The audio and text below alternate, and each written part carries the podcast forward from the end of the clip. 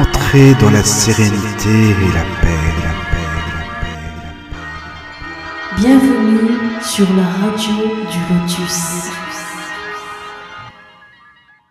Bonsoir à tous, vous êtes en direct sur la radio du Lotus. Nous sommes le mardi 21 mars 2023. Caroline au micro avec euh, pour partenaire Michael. Bonsoir Michael. Bonsoir, bonsoir Caro et bonsoir à tous. Et nous sommes aussi avec Daniel, notre Alsacien. Bonsoir Daniel. Bonsoir Caro, bonsoir, bonsoir. À, à tous. Ce soir, nous continuons notre émission débutée vendredi dernier sur la vie d'Alan Kardec. Si vous n'étiez pas présent, vous pouvez trouver l'émission en podcast sur nos différentes plateformes, que ce soit Spotify, Deezer, podcast.fr et bien d'autres. N'oubliez pas de participer à notre chat sur tlk.io slash radio du lotus ou poser vos questions via les applications téléphoniques de la radio. Et pour toute info, le site www.laradio.laradiodulotus.fr. Et pour nous expliquer cette vie si étonnante que celle d'Alan Kardec, notre invité, comme chaque mardi, Charles Kempf. Bonsoir Charles. Bonsoir Caroline. Bonsoir. Deuxième Alsacien de service. Bonsoir Daniel. Ah, bonsoir vrai, Michael. Bonsoir, bonsoir Charles. Bonsoir, bonsoir Charles. Ah oui, Bien ça fait ravi de te retrouver. tu sois là. Mm. Oui, oui. Alors, nous- moi, un plaisir pour moi. Merci beaucoup pour, te- pour, pour ce que vous faites et pour cette occasion de, de parler un peu de, de, d'Alan Kardec, qui Ah oui. n'est pas aussi connu qu'il devrait l'être. Voilà. Ah ça, je suis d'accord. Ça, c'est sûr, Charles. T'as raison. Alors, euh, je pense que nous étions arrivés vraiment vers euh, vers la fin de la période euh, Rivaille, on peut dire, Oui. je Oui, pense. c'est ça. hein, oui, hein. Voilà. Euh, alors, j'ai reçu euh, pas mal de questions, mais c'est plus euh, des questions sur euh, l'œuvre en elle-même d'Alan Kardec aussi. Donc, euh, Mhm. et euh, par contre, il y a une question euh, qui peut être intéressante euh, d'Alina. Donc, elle demande, est-ce que vous avez des traces qui permettent d'affirmer que le professeur Rivail a tenté de faire des recherches autour du nom d'Alan Kardec? Ah, ben on Ah, avait répondu oui, un peu. en a-. On en a un peu parlé. On a un euh, petit peu, ouais, ouais. Euh, non, non, non. Enfin que euh, ah, il a peut-être, il s'est peut-être posé la question au moment où le, le nom lui a été révélé. Hein, donc c'est, ça doit être au tout début de 1857. Maintenant, bon, comme je l'ai expliqué la dernière fois, faire des recherches euh, sur euh, les, les druides, sur, enfin sur ce qui s'est passé euh, 1800 ans avant eux, hein, Mhm. donc euh, 2000 ans avant nous, il n'y avait pas d'état civil, il n'y avait rien à l'époque. euh, donc, les, les, en fait, les seuls documents qu'on a sur euh, euh, les Celtes, ce sont des documents qui sont qui ont été écrits par d'autres, hein, donc euh, les, des Grecs ou des Romains, hein, euh, qui effectivement citent euh, quelques noms, hein, mais pas celui d'Alan Kardec. Et ensuite, euh, ben, le, le- la philosophie des druides, elle nous est parvenue aussi par euh, euh, les bardes, hein, les, les, les poèmes et les musiques, euh, notamment euh, ben, dans, dans les autres pays qui ont suivi le, le, le celtisme. hein. Donc tout ce qui est l'ouest de l'Europe, hein, donc la Cornouaille, le Pays de Galles, l'Irlande euh, et l'Écosse, hein, en, en plus de donc euh, de l'ouest de la Bretagne française. Mm. Mais là aussi, bon, c'est surtout les enseignements qui sont revenus, mais euh, pas pas euh, de, de euh, comment dire les des détails et des noms au niveau des druides. Donc les seules révélations qui sont venues, ce sont des révélations euh, ben, par l'intermédiaire des esprits hein, qui sont venus dire ça à l'époque de Kardec. Mais euh, après des, des, des, des recherches, il y en a peut-être eu, mais euh, il n'y a rien.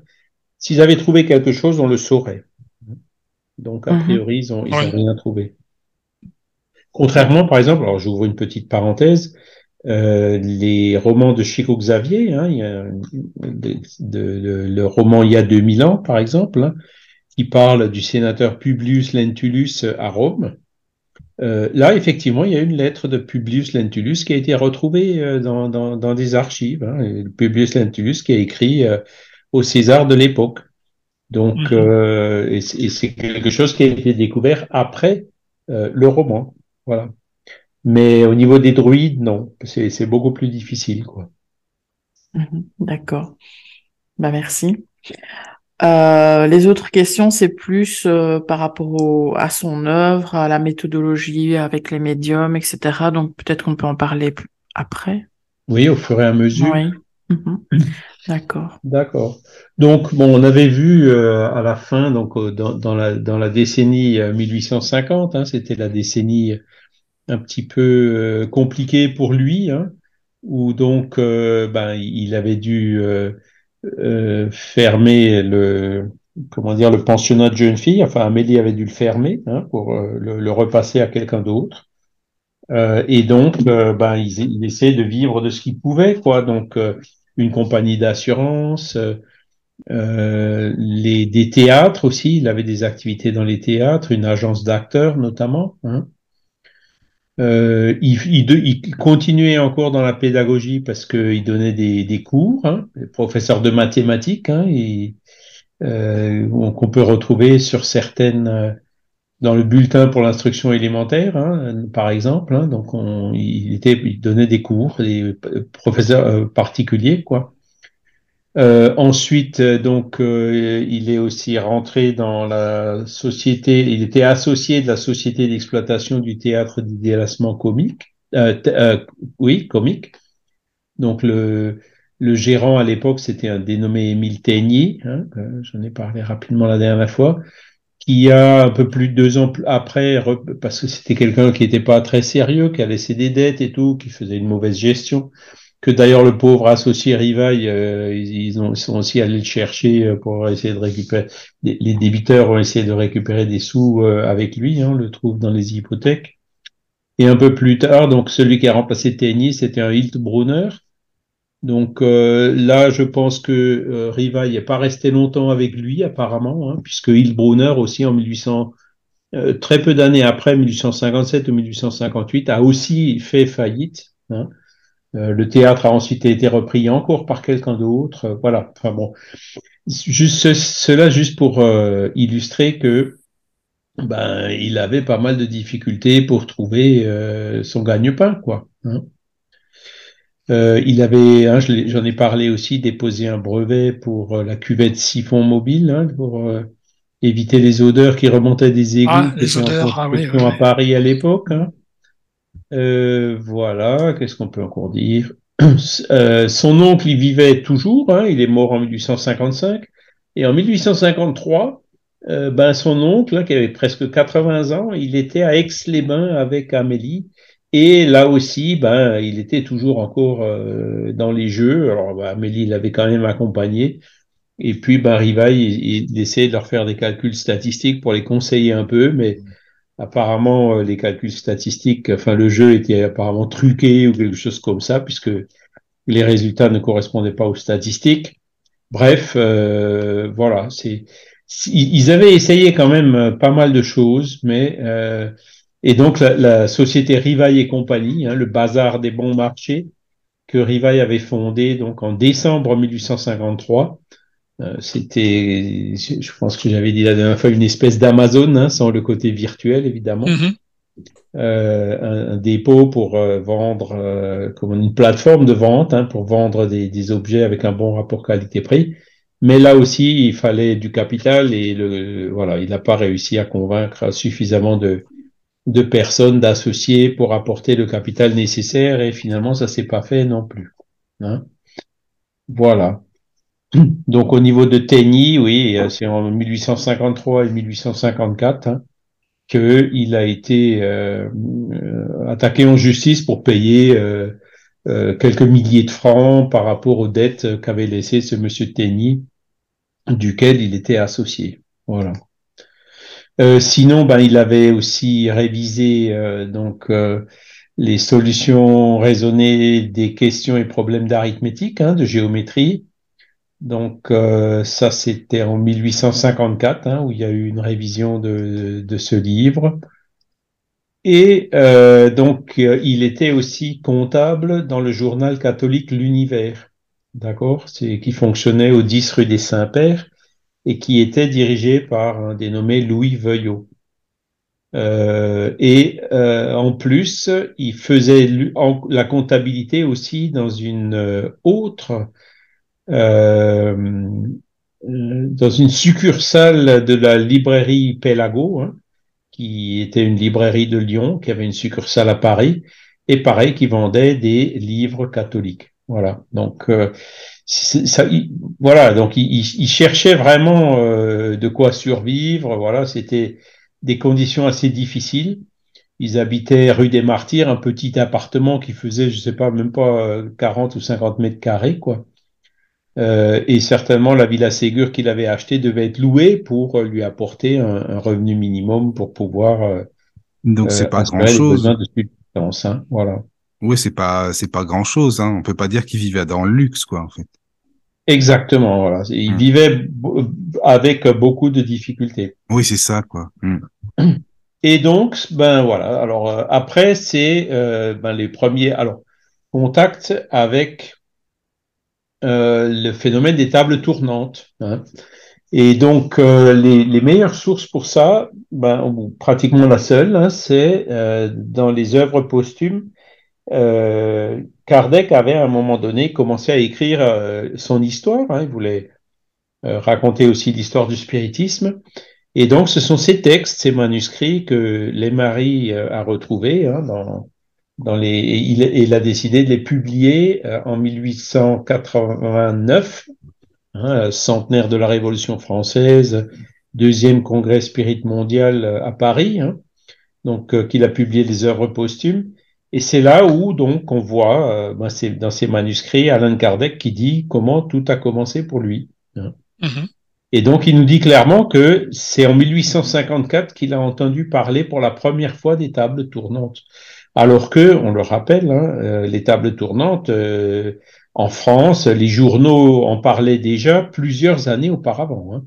Donc, euh, les tables tournantes, euh, on en voyait dans les journaux dès 1850, 1851. Et puis, euh, il y en avait plein, les revues euh, du magnétisme, par exemple, en 1852, 53 euh, et 54. Donc, ça, ça, ça, ça prouve que, euh, voilà, il, étudiait le magnétisme, il avait étudié le magnétisme en tant que rivaille, mais il il participait pas à toutes ces sociétés de façon active et il lisait pas les revues du magnétisme qui parlaient des, tables tournantes hein, avant 1854. Donc celui qui, qui lui en a parlé, c'était un monsieur Fourtier. Donc c'est un magnétiseur assez connu à Paris et euh, Kardec dit qu'il le connaissait depuis longtemps. Il dit pas depuis combien d'années, mais quand on dit depuis longtemps, voilà, c'était une décennie, voire deux. euh, donc il connaissait le magnétiseur, Monsieur Fourtier, hein, qui travaillait donc avec des somnambules. Et donc, euh, bah, il l'avait rencontré, et c'est ce Monsieur Fourtier qui, la première fois, lui a parlé des tables tournantes en lui disant ben, qu'on venait de trouver une propriété du magnétisme. hein. Euh, on pouvait non seulement magnétiser des individus, hein, comme c'était, comme le faisait Mesmer, mais on pouvait aussi euh, magnétiser des tables pour les faire tourner et marcher à volonté. hein. Euh, et donc, euh, la réponse de Kardec, c'est ben, c'est fort singulier en effet, mais à la rigueur, ça me paraît pas impossible, hein, puisqu'on connaît ben, l'électricité, le magnétisme, les aimants, enfin bon, euh, voilà, il y a, y, a, y a plusieurs manières euh, de toutes ces choses-là qui étaient encore euh, en train d'être découvertes hein, par la science à l'époque. Donc, il disait que ben voilà, le fluide magnétique euh, émis par les magnétiseurs pouvait effectivement, pourquoi pas, faire bouger une table, d'accord? Et puis donc, euh, c'est là où il avait commencé à vérifier est-ce que c'est vraiment vrai que ces tables bougent? Et puis effectivement, c'est là il a commencé à regarder dans les journaux. Il a trouvé que ben il y a beaucoup de journaux qui, qui de, de différentes régions de, de France qui parlaient de ce phénomène. Donc euh, en lui disant ben ben voilà, le phénomène il est probablement authentique. Mais bon, il en était euh, resté là. Hein, il n'était pas allé plus loin. Et donc, euh, un peu plus tard, il a encore une fois revu Monsieur Fourtier qui lui a dit euh, non seulement la table bouge, mais en plus elle répond à des questions.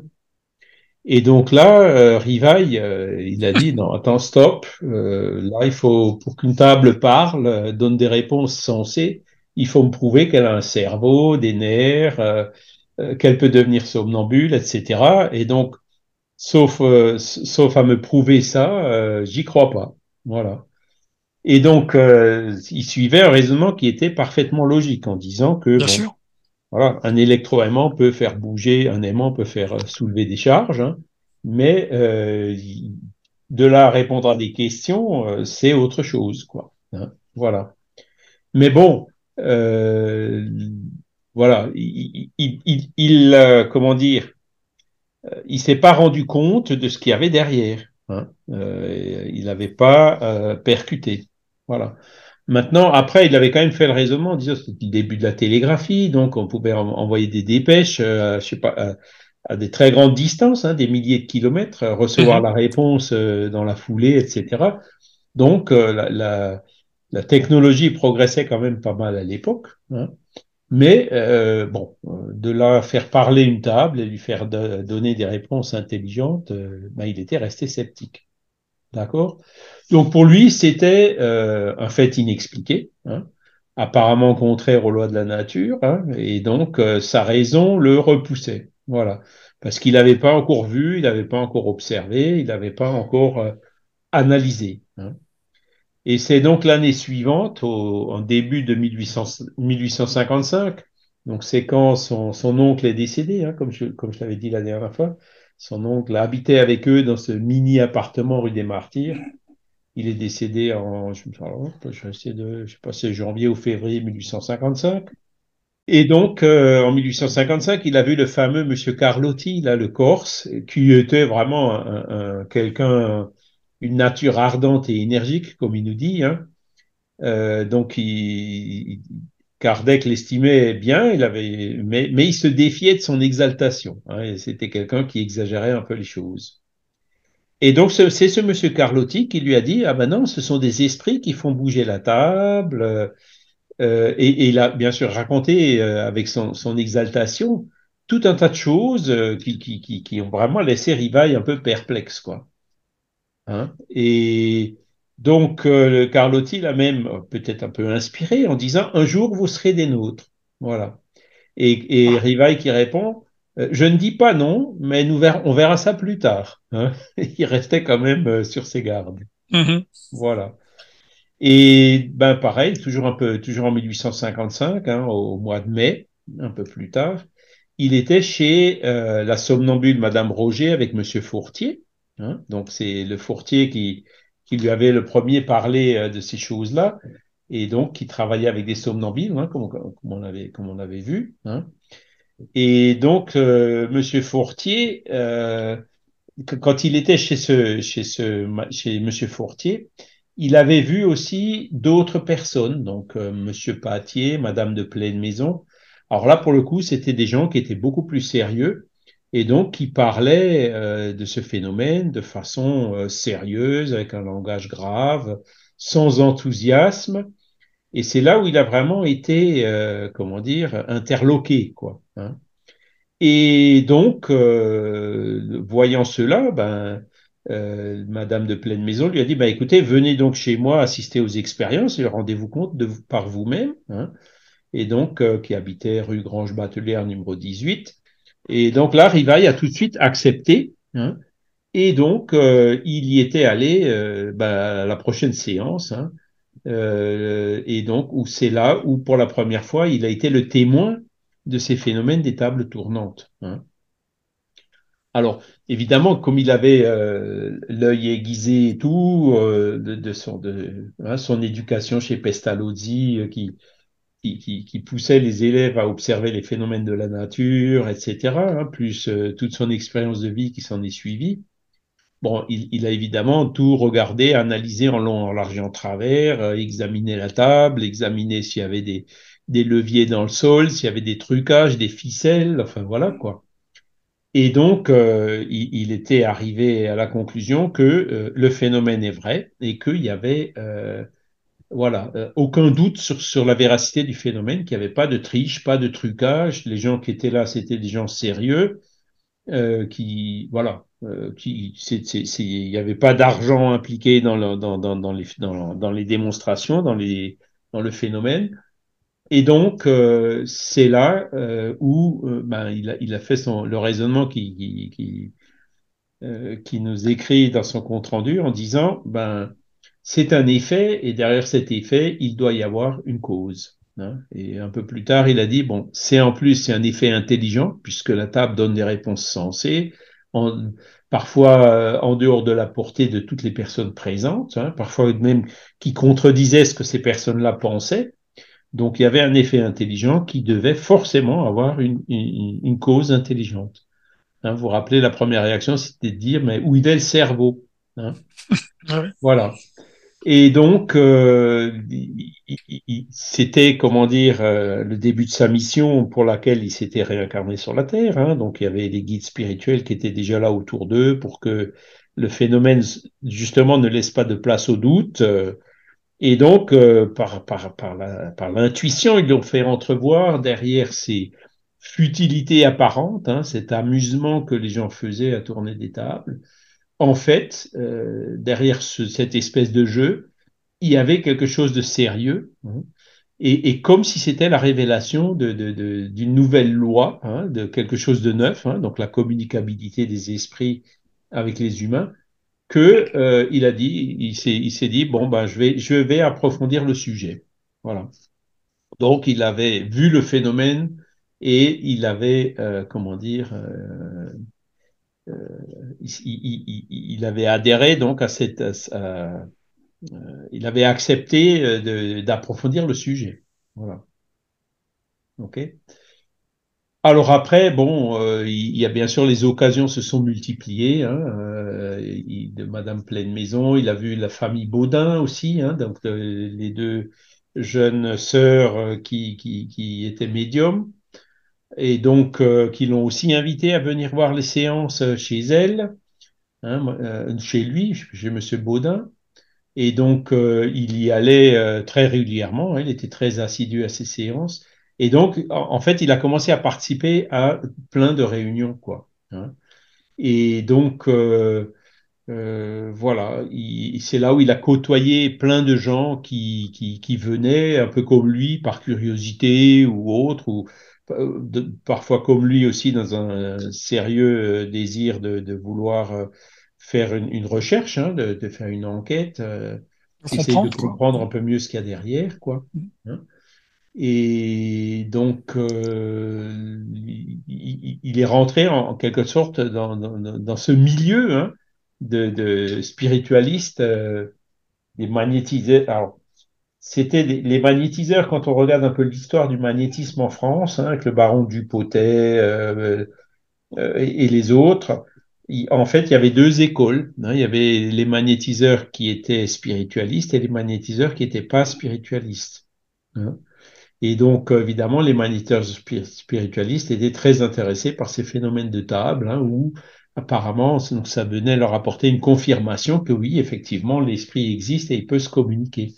Donc, parce que euh, les magnétiseurs spiritualistes, comme Caragné, par exemple, hein, Alphonse Caragné, qui a écrit des livres très très tôt, hein, en 1850, euh, je crois même en 1800, fin de la décennie 1840, hein, euh, il avait écrit des, livres donc sur le, le, magnétisme spiritualiste en faisant intervenir l'existence des esprits comme euh, facteur euh, qui pouvait expliquer un certain nombre de phénomènes euh, qu'il avait observés. Voilà. Mais c'était déjà des- de la communication quand même avec les esprits ou, euh, Avec les somnambules, oui, parce que le, ouais. Mm. la, la personne qui est somnambule, euh, son esprit se dégage un peu de son corps et puis peut Ah oui, voir d'accord, les ouais. esprits qui sont à côté et puis Ouais, répéter ce que ces esprits-là disent. Hein. Mm, mm. Et il y a des, il y a des somnambules où c'est leur, uniquement leur esprit qui voit, mais il y a aussi des somnambules qui sont médiums parce qu'ils voient d'autres esprits et ils, Ouais, ils ouais, arrivent à communiquer, à transmettre ce que les autres esprits veulent communiquer. Donc là, on est déjà dans la médiumnité. Donc ça prouve que, en fait, il y avait toute une mouvance hein, qui commençait à se développer à Paris, donc euh, dans ces années, fin des années 1840 et 1850, euh, auquel euh, Rivail n'avait pas participé, mais euh, il a commencé donc 1854 premier contact, 1855 il a vu les en mai donc euh, le phénomène lui-même il y a adhéré et il a commencé à participer à plein de séances pour, euh, pour euh, recueillir les informations, hein, recueillir les, les, les, communications et autres hein, qui lui ont servi derrière pour écrire le livre des esprits, en fait, même pas deux ans plus tard. Hein. Voilà. Et donc, il y avait les tables qui bougeaient, hein, qui répondaient par oui et par non. Euh, il y avait les demoiselles Baudin qui, en fait, écrivaient sur des ardoises à, l'aide d'une corbeille. C'est-à-dire, euh, ils prenaient une corbeille hein, qui, qui, qui, faisait un mouvement un peu comme une toupie. Et donc, les médiums, à cette corbeille, on attachait un crayon. Hein, et les médiums posaient la main sur la corbeille et puis le crayon commençait à écrire. Alors, comme, comme, comme la corbeille, en fait, elle était sur un des côtés, en écrivant, la corbeille, elle tournait. Donc, ça faisait des, des écritures comme ça euh, en, en, en spirale, hein, en, en, cercle. Et donc voilà, je défie quiconque de, en mettant les mains sur une corbeille d'écrire des phrases, quoi. C'est pas évident. Oh. Et donc ça faisait partie donc euh, les, les, les toutes premières euh, essais hein, de, de, de, d'écriture, euh, se faisaient comme ça. Parce qu'évidemment la table, c'est pas un moyen de communication très pratique si on peut dire un coup pour oui, deux coups pour non, mais il faut poser des questions directes. Donc, par exemple, pour trouver le nom de celui qui se communique, c'est pas évident. Est-ce que tu es un esprit, oui ou non Comment tu t'appelles? Ah ben, en répondant oui ou non, c'est pas répondre. Ouais, tu peux pas savoir. ben, c'est... Hmm. Pardon? Tu peux pas savoir, tu as raison quand c'est comme ça, c'est sûr. Voilà. Hmm. Alors, c'est un coup pour A, deux coups pour B, et trois coups pour Z. Et voilà, fallait espérer que le nom soit pas trop long avec pas trop de Z. C'était assez long et, et fastidieux. Donc, du coup, l'écriture, bah, c'était euh, quelque part euh, l'étape d'après, quoi. Alors, ce qu'il a, ce qu'il a constaté aussi, c'est que euh, les sujets qui étaient traités, c'était, c'était des sujets euh, un peu frivoles, quoi. Il n'y avait rien de vraiment sérieux. Euh, on parlait de choses de la vie matérielle, on parlait de l'avenir, euh, voilà, de la curiosité, l'amusement. Hein. C'est ça qui régnait en fait dans les salons. Hein, et donc c'était euh, une distraction, un amusement plus que plus qu'autre chose. Voilà. Et donc il y a donc chez, chez, Monsieur Baudin, donc l'esprit qui se manifestait d'habitude, il prenait le nom de Zéphyr, pareil, donc un nom un peu allégorique, hein, euh, qui, qui, qui, allait parfaitement avec le, le, caractère de ces réunions. Voilà. Par contre, bon, euh, l'esprit, euh, voilà, donnait des, quand même des indications, montrait qu'il avait, qu'il avait de bons sentiments. Hein, il, il, avait un côté un peu le mot pour rire, comme il dit. Hein. Il savait aussi donner des, bons conseils, etc. Hein. voilà. Et puis donc, il, il, était aussi devenu assez sympathique avec avec bah, ce monsieur Rivaille qui était venu assister à, euh, ces, euh, à ces réunions. Voilà. Et c'est ce Zéphyr, en fait, qui a aidé Rivaille dans, euh, dans les premiers travaux, hein, les premières compilations de questions et de réponses, pour, pour, commencer à ébaucher le livre des esprits. Euh, ben, c'est cet esprit Zéphyr qui a servi, voilà, qui a, qui a travaillé et servi d'intermédiaire aussi à d'autres esprits qui étaient bien sûr déjà là puisque euh, ben, le monde spirituel savait déjà où il voulait aller, hein, même si Rivail lui-même ne savait pas. Le monde spirituel savait ce qu'il voulait lui, lui faire faire. Hein. Voilà. Donc, cette compilation, c'était les, les, deux, donc Zéphyr et puis donc euh, euh, Kardec. Enfin. Voilà, c'est Kardec qui a commencé à, à sortir un peu de, de, de, des questions futiles et puis poser mmh. des questions plus profondes, plus philosophiques, etc. Voilà. Et donc, à force, euh, c'est comme ça qu'il a commencé ben, les, les, premières études sérieuses. Donc là, on est euh, l'été 1855. D'accord? Et donc, euh, ben, il, il, appliquait ben, la méthodologie de, de qu'il avait appris chez Pestalozzi, hein, chez, avec Auguste Comte aussi, hein, le, la méthodologie positive, comme on dit, hein, mmh. comme une science. Hein. Euh, il a évité de faire des théories préconçues, même si ça, aujourd'hui, d'un point de vue méthodologique, c'est tout à fait euh, acceptable. Hein. On peut faire des hypothèses avant d'observer le phénomène. Hein. Même ça, il se refusait de le faire. Et donc, ben, il, il, regardait, il comparait, il, il regardait les réponses, est-ce qu'elles sont cohérentes ou pas. Euh, des effets, ben, il cherchait à remonter aux causes. Hein.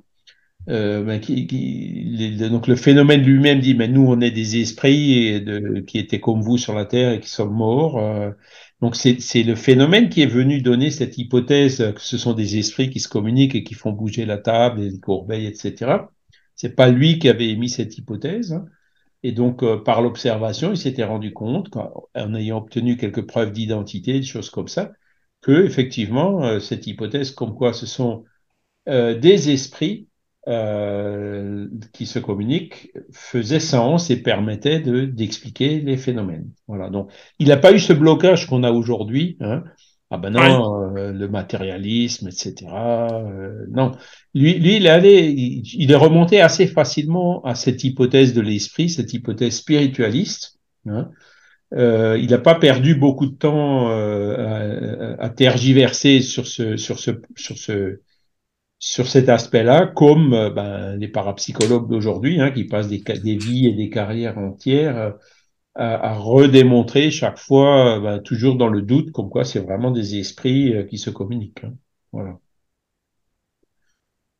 Et donc euh, après, ben, il s'était rendu compte, oups, là j'ai mis le, le, doigt dans quelque chose qui, qui, qui prendra peut-être beaucoup plus d'ampleur que ce que je pensais. Hein. Et c'est là où il a commencé à voir, ah bah oui, mais le passé, l'avenir, d'où on vient, où on va, toutes ces grandes questions euh, philosophiques, existentielles, euh, que, qui s'était lui certainement déjà posées, et que, que euh, beaucoup se posent, ben hop, il commençait à, à, y voir un peu plus clair et à avoir des réponses. Hein.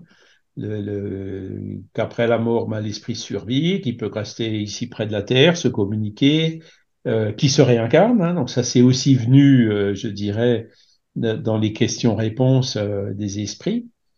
Et donc ce questionnement spirituel, en fait. Hein, donc, voilà, toute une révolution dans les dans les idées, dans les croyances. Hein, donc, mm. il avait été éduqué catholique, coopérant toujours avec beaucoup de catholiques, travaillant même hein, dans, dans une librairie et dans un journal catholique, comme comme je l'ai dit tout à l'heure. Euh, il y avait les prêtres qui venaient au pensionnat de jeunes filles donner des cours de religion, etc. Donc il a toujours collaboré euh, avec les catholiques, même si lui-même était peut-être pas euh, pratiquant, comme on peut dire. Hein. Mais donc il avait certainement euh, toutes ces idées, toutes ces conceptions, toutes ces croyances catholiques euh, dans sa tête à l'époque. Et donc les esprits sont venus quand même chambouler assez fortement tout ça. Hein. Voilà. Et donc, euh, c'est là où il a dit, il faut que je reste les pieds sur terre, il faut pas que je me laisse satelliser, hein, comme on dit. Rester positiviste et non idéaliste. Hein. Positiviste, bah, c'est le, le, le, positivisme donc qui a été créé par euh, Auguste Comte hein, en développant euh, la méthodologie scientifique qui avait été ébauchée euh, par les philosophes grecs, euh, par Descartes aussi. Hein. Et donc, il était resté vraiment sur cette lignée-là, donc en, en, adoptant une méthodologie scientifique et non pas en, en essayant euh, euh, idéaliste, ça veut dire aller uniquement sur les idées sans s'attacher aux phénomènes et aux faits. Voilà. Il voulait pas se laisser aller dans des illusions, dans des fausses conceptions. Voilà. Ben non, enfin, c'était pour demander si, euh, sur quels critères il, a, il choisissait les médiums. Ah, ben, au début, il prenait ceux qu'il trouvait. Hein. Ah. Euh, donc ceux chez lesquels il arrivait. Et après, ben, il les avait, entre guillemets, euh, il avait vu lesquels euh, obtenaient des choses plus intéressantes, plus profondes et lesquels pas. Donc, dans ses études, évidemment, il, a, il s'est plutôt focalisé sur ceux qui, euh, qui donnaient de bons résultats. Donc, en l'occurrence, euh, c'est demoiselles Baudin, hein, qui n'avaient pas 15 ans et 16 ans, comme le disent les biographes, mais qui avaient plutôt euh, qui étaient déjà à 20 et 21 ans, parce qu'en fait, elles se sont mariées juste à, en 1857 à la publication du livre des esprits. Hein. Et donc, elles ont arrêté de, pratiquer la médiumnité. Euh, et à l'époque, euh, euh, Rivaille avait donc aussi utilisé euh, Céline Jaffé. Hein. Son vrai nom, c'était euh. Hein qui était somnambule, connu, qui, pratiquait euh, commercialement le, le, somnambulisme avec euh, alors, je ne sais pas si c'était Monsieur Fourtier ou Monsieur Morin. Enfin, bon, on le verra peut-être tout à l'heure. Euh, donc, euh, et elle, elle s'est aussi prêtée pas mal, euh, euh, notamment pour la révision du livre des esprits avant sa publication. Voilà. Donc, il, en fait, il avait vu quels étaient les médiums avec lesquels euh, le, le, travail tel qu'il voulait le faire était plus efficace. D'accord? Et c'est comme ça que qu'il les avait, entre guillemets, sélectionnés. Voilà. Mhm. Mais bon, après, ce que disent les biographes aussi, c'est que, et Kardec le dit pas, c'est que toutes, ces personnes des groupes qu'il avait participé, donc il y avait Victorien Sardou, euh, qui était le, fameux euh, acteur de théâtre, auteur et acteur de théâtre, hein, entre autres, hein, euh, ben, quand ils avaient vu que vraiment il avait pris à bras le corps des études sérieuses de, de, la question, ils lui avaient donné, donc eux ils avaient des réunions déjà depuis trois quatre ans avec des questions et des réponses, il lui avait donné donc tous les cahiers de notes de, de, ces réunions qui, avant. Hein, donc ça lui a servi aussi d'élément hein, auquel Kardec n'a pas participé, mais pour vérifier la cohérence par rapport entre eux déjà et entre ce que les esprits étaient venus dire avant et ce que ceux qui sont venus confirmer par après. D'accord? Donc, il y avait déjà. il avait déjà, il avait déjà, il avait déjà pas mal d'informations, quoi. S'il avait déjà des, des, cahiers avec pas mal de, de questions, voilà. etc. Oui, ça l'a beaucoup aidé, quoi. Donc, euh... Voilà. Et donc, euh, un, un, autre réflexe qu'il a eu, justement, pour pas se laisser satelliser, c'est euh, ben les esprits, c'est rien d'autre que les âmes des humains, parce que beaucoup de personnes, euh, quand un esprit vient donner quelque chose par un médium, ils prennent ça pour du pain béni, quoi. Et ça, c'est une, une, grande erreur que Kardec n'a pas faite. Hein. Il avait vu qu'il y avait des esprits qui donnaient des réponses qui étaient manifestement fausses. Il y en a qui étaient fiables, d'autres pas. Hein. Ah. Donc ça, ça lui a aussi tout de suite donné le discernement hein, pour euh, pour euh, faire le tri, hein, parce que ben, de, parmi les humains, euh, tout le monde n'a pas la souveraine sagesse ni la souveraine science.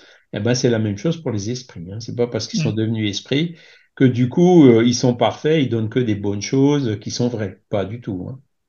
Donc le, le, le, en fait, ce que les esprits donnent, c'est borné au degré de leur avancement. Hein, et donc, ils peuvent donner des opinions personnelles, mais sans plus, quoi. Hein, euh, c'est de l'opinion personnelle qui peuvent être fausses, quoi.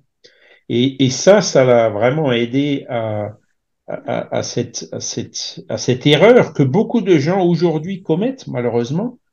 L'esprit l'a dit, donc c'est vrai, c'est du pain béni, on le discute pas et tout. Hein. Alors que dans le spiritisme, on dit toujours, non, non, euh, vous pouvez recevoir des choses qui sont fausses, qui sont même euh, malveillantes.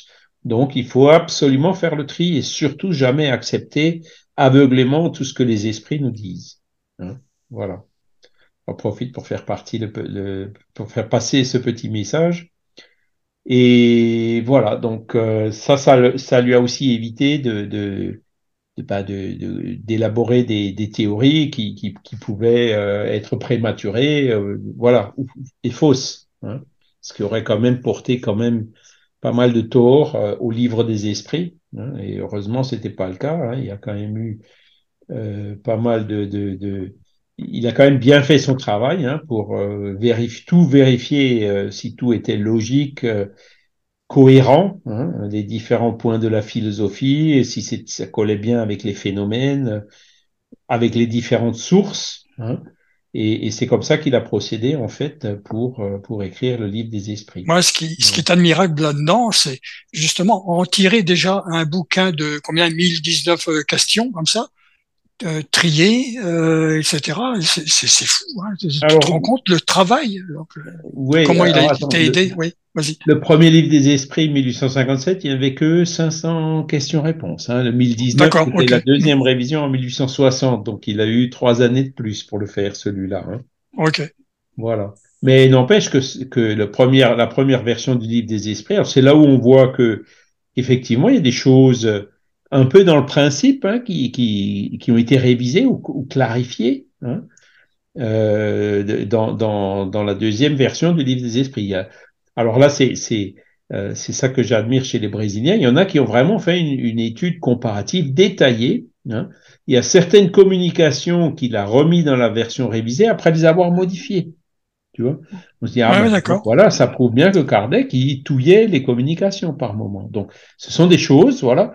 Mais il les touillait sur quels critères? Ben, Sur, les, sur le- les critères des autres communications qu'il recevait et aussi l'analyse, euh, la logique euh, de l'ensemble. hein. Ouais. En tenant compte que ben, un message, euh, il- l'esprit, il le donne comme il peut, puis le, le médium, euh, il, il influe toujours un peu dessus aussi. Hein, ça, c'est des, des, des choses bien connues de la médiumnité. Et donc, c'est pour ça que lui, il prenait pas tout à la lettre. Il prenait vraiment le fond en cherchant euh, cette grande logique et cette grande cohérence d'ensemble qu'on retrouve d'ailleurs aujourd'hui dans, dans le spiritisme. C'est ce qui rend en- encore plus admirable ce, ce, ce travail avec euh, cette euh, entre guillemets cette éthique hein, donc de Voilà. pour, la- pour la qualité de- de- du tri etc. Tu te rends compte? Donc euh, voilà. Les, les esprits sont pas venus lui donner le livre sur un plateau, hein, clairement. ah ça c'est sûr Ils sont venus donner les idées, mais le tri, l'organisation. Parce que l'organisation, c'est ce que j'allais dire, l'organisation de mettre tout en plus bien par oui, sujet. moi, c'est tout ce travail là qui, qui, boulot, qui est admirable voilà. Ouais. Les idées ne sont pas de, de, de Rivail hein, ou de Kardec, elles sont des esprits. Les réponses sont quand même données par les esprits en disant euh, voilà l'âme existe, elle survit, euh, voilà ce qu'est Dieu. Enfin toutes les questions, Ouais, les, ouais. les réponses clairement ça vient des esprits. Mais lui, il a eu ce gros travail de ça qu'on dit codification, hein, de codifier, De, de mettre tout ça en ordre, euh, de, de, de, de donner une séquence logique à tous ces enseignements, d'y rajouter des commentaires. Hein. Donc euh, son travail, c'était pas qu'un travail de compilation, hein, Bah non. de recopie, hein, pas du tout. Il, il a eu euh, quand même un travail d'analyse assez poussé. Euh, c'est c'est ça qui fait en fait la force et, et- Ouais, ouais. et la richesse hein, de, de- de- du livre des esprits. Voilà. Et alors du coup, bon ben, il y avait plein de phénomènes. Bah, Pourquoi une table bouge? Ben voilà, ben il y a un esprit. Alors ah, c'est là où il a creusé le sujet. hein. Les esprits disent, ben on a un cours spirituel qu'il a appelé le Père Esprit. Euh, on se combine avec les fluides du médium. Alors il parlait pas d'ectoplasme encore, et c'est avec les fluides du médium qui sont matériels qu'on arrive à bouger la table. Donc ils sont venus donner des explications sur comment ils faisaient. Hein Hein, et puis ça, c'était un phénomène. Après, il y a, y a beaucoup d'autres phénomènes du magnétisme à l'époque qu'on ne savait pas. Comment ça se fait que les somnambules euh, avaient euh, donc tout- tout- toutes ces facultés à l'état de somnambulisme. Voilà, donc les, les questions sont, sont, les réponses euh, sont venues pour euh, donner des. Alors, le spiritisme n'explique pas tout, hein, mais euh, il explique quand même beaucoup, beaucoup de choses. Il y avait beaucoup de choses qui étaient inexpliquées, qui, où les, que les esprits ont, ont, ont pu clarifier. Voilà comment, euh, comment ça se produit, voilà comment ça se réalise, voilà la loi qui est derrière ces phénomènes-là. Hein, voilà. Et donc, euh, ben, c'est c'est là où il était vraiment rentré, euh, je dirais, dans, dans, dans le sujet, hein, en interrogeant ben, chaque fois des autres esprits, des- d'autres médiums, d'autres groupes qu'il avait euh, l'occasion de, de, fréquenter, ou des questions qu'il soumettait euh, aux différents membres de groupe, euh, où il recevait différentes réponses des différents groupes pour, pour qu'il qu'il essaye de trier derrière pour voir euh, lesquels faisaient sens, etc., si c'était cohérent entre eux et tout. Donc, ça, c'est le travail qu'il a fait. Et donc, euh, observation, comparaison, discernement, jugement, hein, donc c'était la règle constante qu'il avait suivie. Voilà. Et donc, euh, les réunions qui étaient pour poser des questions euh, pas sérieuses, hein, ben, il, il avait imprimé, euh, comment dire, c'est lui qui avait un peu pris la, la direction du groupe. Et donc, euh, ils étaient passés à résoudre des problèmes euh, de philosophie, de la psychologie, la nature du monde invisible. Il préparait les questions avant d'aller à la séance. Donc, il arrivait euh, à la séance, il, posait déjà toutes les questions. Hein. Et puis, donc, euh, les esprits, bien sûr, savaient les questions qu'il avait préparées. Donc, euh, s'étaient préparés eux aussi pour venir à la séance et y répondre avec profondeur, précision et avec logique. comme on le voit dans le livre des esprits. Et c'est à partir de là que ben, les réunions qui étaient plus par amusement ou de curiosité, c'était vraiment devenu des réunions de travail. Voilà. Alors, ceux qui étaient là que pour s'amuser, évidemment, ne sont pas restés. Par contre, il y a plein d'autres personnes donc, qui étaient restées et qui étaient vraiment euh, donc euh, intéressées euh, à, ces premiers pas, hein, donc de, de ce qui allait ensuite devenir le livre des esprits. Est-ce que l'on sait le nombre de personnes Enfin, on ne sait pas. Est-ce qu'il y a eu beaucoup de monde, justement, beaucoup de groupes qui ont participé à ce travail de. de Alors oui, bah, il y avait, il y avait euh, comment dire, celui de, de, chez Fourtier, il y avait euh, Madame Pleine Maison, il y avait Monsieur Patier, euh, il y avait euh, Monsieur Roustan, hein, avec euh, Mademoiselle Jaffet. Euh, voilà, il y avait, il y avait euh, en plus donc les, des groupes de Sardou, des groupes de Tiedemann. Euh, voilà, on, on estime qu'il y avait une bonne dizaine, si pas plus, de groupes. Hein, mmh. avec lesquels il était en contact. Hein, Mais c'est des groupes voilà. qui, euh, parce que tu sais, on aurait pu se dire, oh, bah, ils se sont peut-être concertés entre eux, ou ils se connaissaient, ils se sont, tu vois, alors que non, c'est pas, il y a ça aussi, tu vois. Ben oui, mais bon, le, le, ce qui compte en fait, c'est le résultat, quoi. Ah ouais, ouais je suis d'accord. Elle est ça, logique ça, ou pas, et c'est ça que Riva il, il, il voulait quoi. creusait à l'époque. Ben oui. Hein. oui, oui, oui, oui. Mais ce qui l'intéressait surtout, ouais. tous ces éléments qu'il qu accumulait, qu'il accumulait, qu'il accumulait, il dit, bah dis donc, si, maintenant j'ai de quoi, euh, voilà. Il y a, il y a du matériau, et puis voilà. Il y a tout ouais. un enseignement. Mmh. Et euh, il y a, c'est là où il a dit, ben, faudrait que je les publie pour, euh, euh, voilà, les soumettre à tout le monde, quoi, pour instruire et puis pour échanger euh, sur euh, sur toutes ces questions. Et donc ces ces ces, ces questions, ces réponses, hein, successivement développées, comparées, complétées, qui ont donné la base de la première édition du Livre des Esprits. Voilà. C'est déjà pas mal si tu dis que le premier livre déjà avait dans, dans les 500 questions. Il faut déjà les, voilà. les trier. Donc, ça, déjà, c'est pas mal. Hein, c'est pas Ah, mal. oui. Il avait commencé en mai 1855. Hein, et puis là, on arrive à début 1856. D'accord? Donc, c'était même pas passé un an. Hein.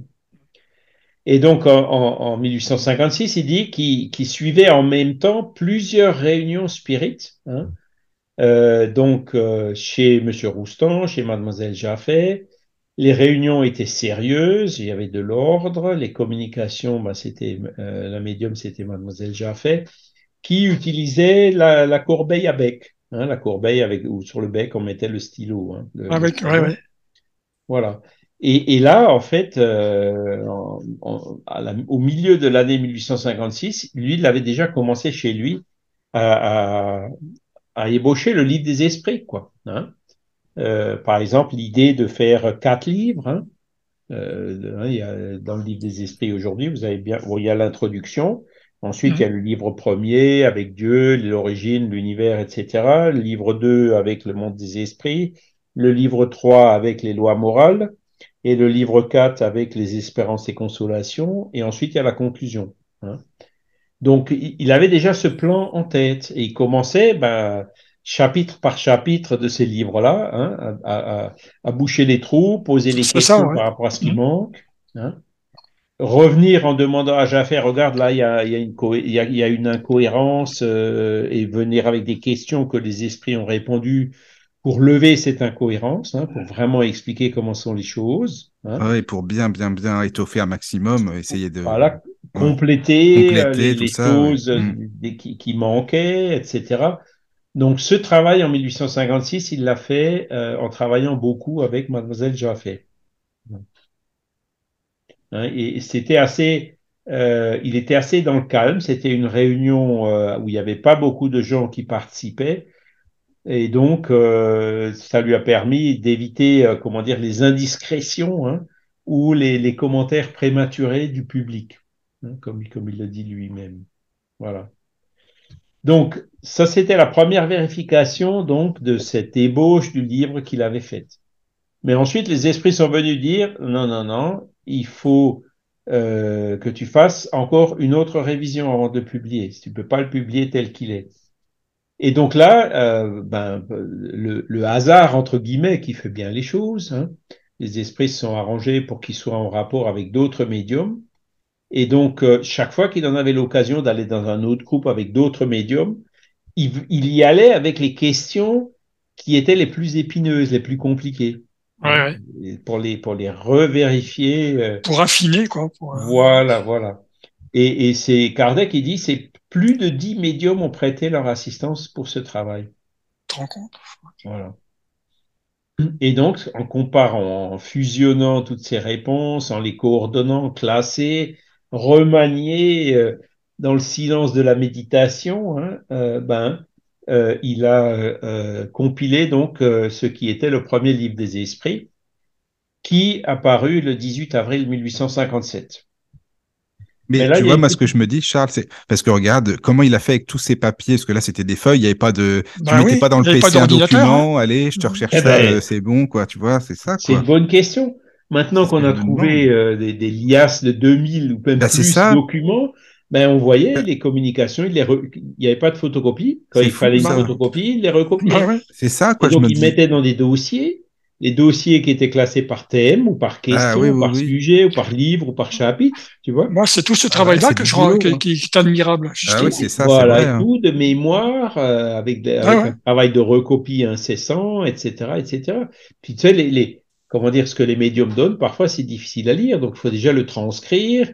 S'il y a Ouais. quelque chose qu'on n'a pas compris, ben faut redemander au médium et à l'esprit. Là, là, il y a quelque chose, tu peux me préciser ce que c'est ça, puis hop, vous, voyez un peu le genre de boulot, quoi. Ouais, Il n'y a pas d'ordinateur avec le. Mais soft oui, c'est ce que je disais, il n'y a pas d'ordinateur. Hein. C'est tout à, à la lumière de la bougie et tout, hein. Ah oui, en plus, oui. Voilà. Alors, j'ouvre une petite parenthèse parce que euh, donc euh, que, que- Kardec, hein, il a dit plusieurs fois, ça fait 30 ans que j'étudie le magnétisme. Et donc, beaucoup, il y a des Brésiliens, des chercheurs brésiliens qui se sont dit, bon, on va prendre toutes les revues magnétiques qu'on a. hein, D'ailleurs, je suis encore en train de leur en procurer quelques-unes en demandant des copies à la BNF, hein, de celles qui sont qu'on trouve nulle part ou que là-bas. Et donc, ils ont lu des, des- des- des dizaines d'années de revues euh, euh, sur le magnétisme, de plusieurs revues, pour essayer de trouver un rivail quelque part dedans. Là-bas, ils n'ont pas trouvé de rivail. D'accord? Mhm. Donc, c'est ce que je disais au début, ils, ils connaissaient, mais ils participaient ils participaient pas de façon active et ils n'allaient pas jusqu'à lire les revues, d'être abonnés, etc. hein.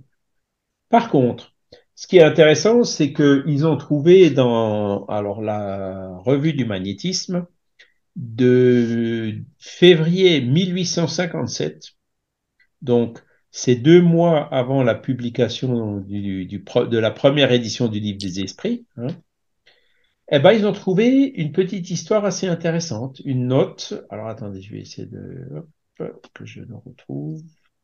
Kardec, il écrit dans son histoire que en 1856, son travail était en grande partie déjà terminé. hein. Euh, voilà. Et il donne après d'autres indications un peu plus loin dans, les œuvres posthumes, en disant que, par exemple, le 10 juin 1856, il avait une réunion euh, chez Monsieur Roustan, et la médium était justement Mademoiselle Jaffé. Voilà. Euh, au sujet du livre des esprits, il avait demandé à l'esprit de Hahnemann, euh, en disant, dans, peu de temps, on aura terminé la première partie du livre. Hein, donc, euh, le, livre premier. Et un peu plus tard, donc la, semaine d'après, hein, le 17 juin, au lieu du 10 juin, il était chez Monsieur Baudin et donc les médiums, c'était Mademoiselle Baudin, toujours sur le livre des esprits. Et là, il communiquait déjà avec l'esprit de vérité, hein, qui, s'était révélé à lui à un moment donné, en disant une partie du livre a été révisée.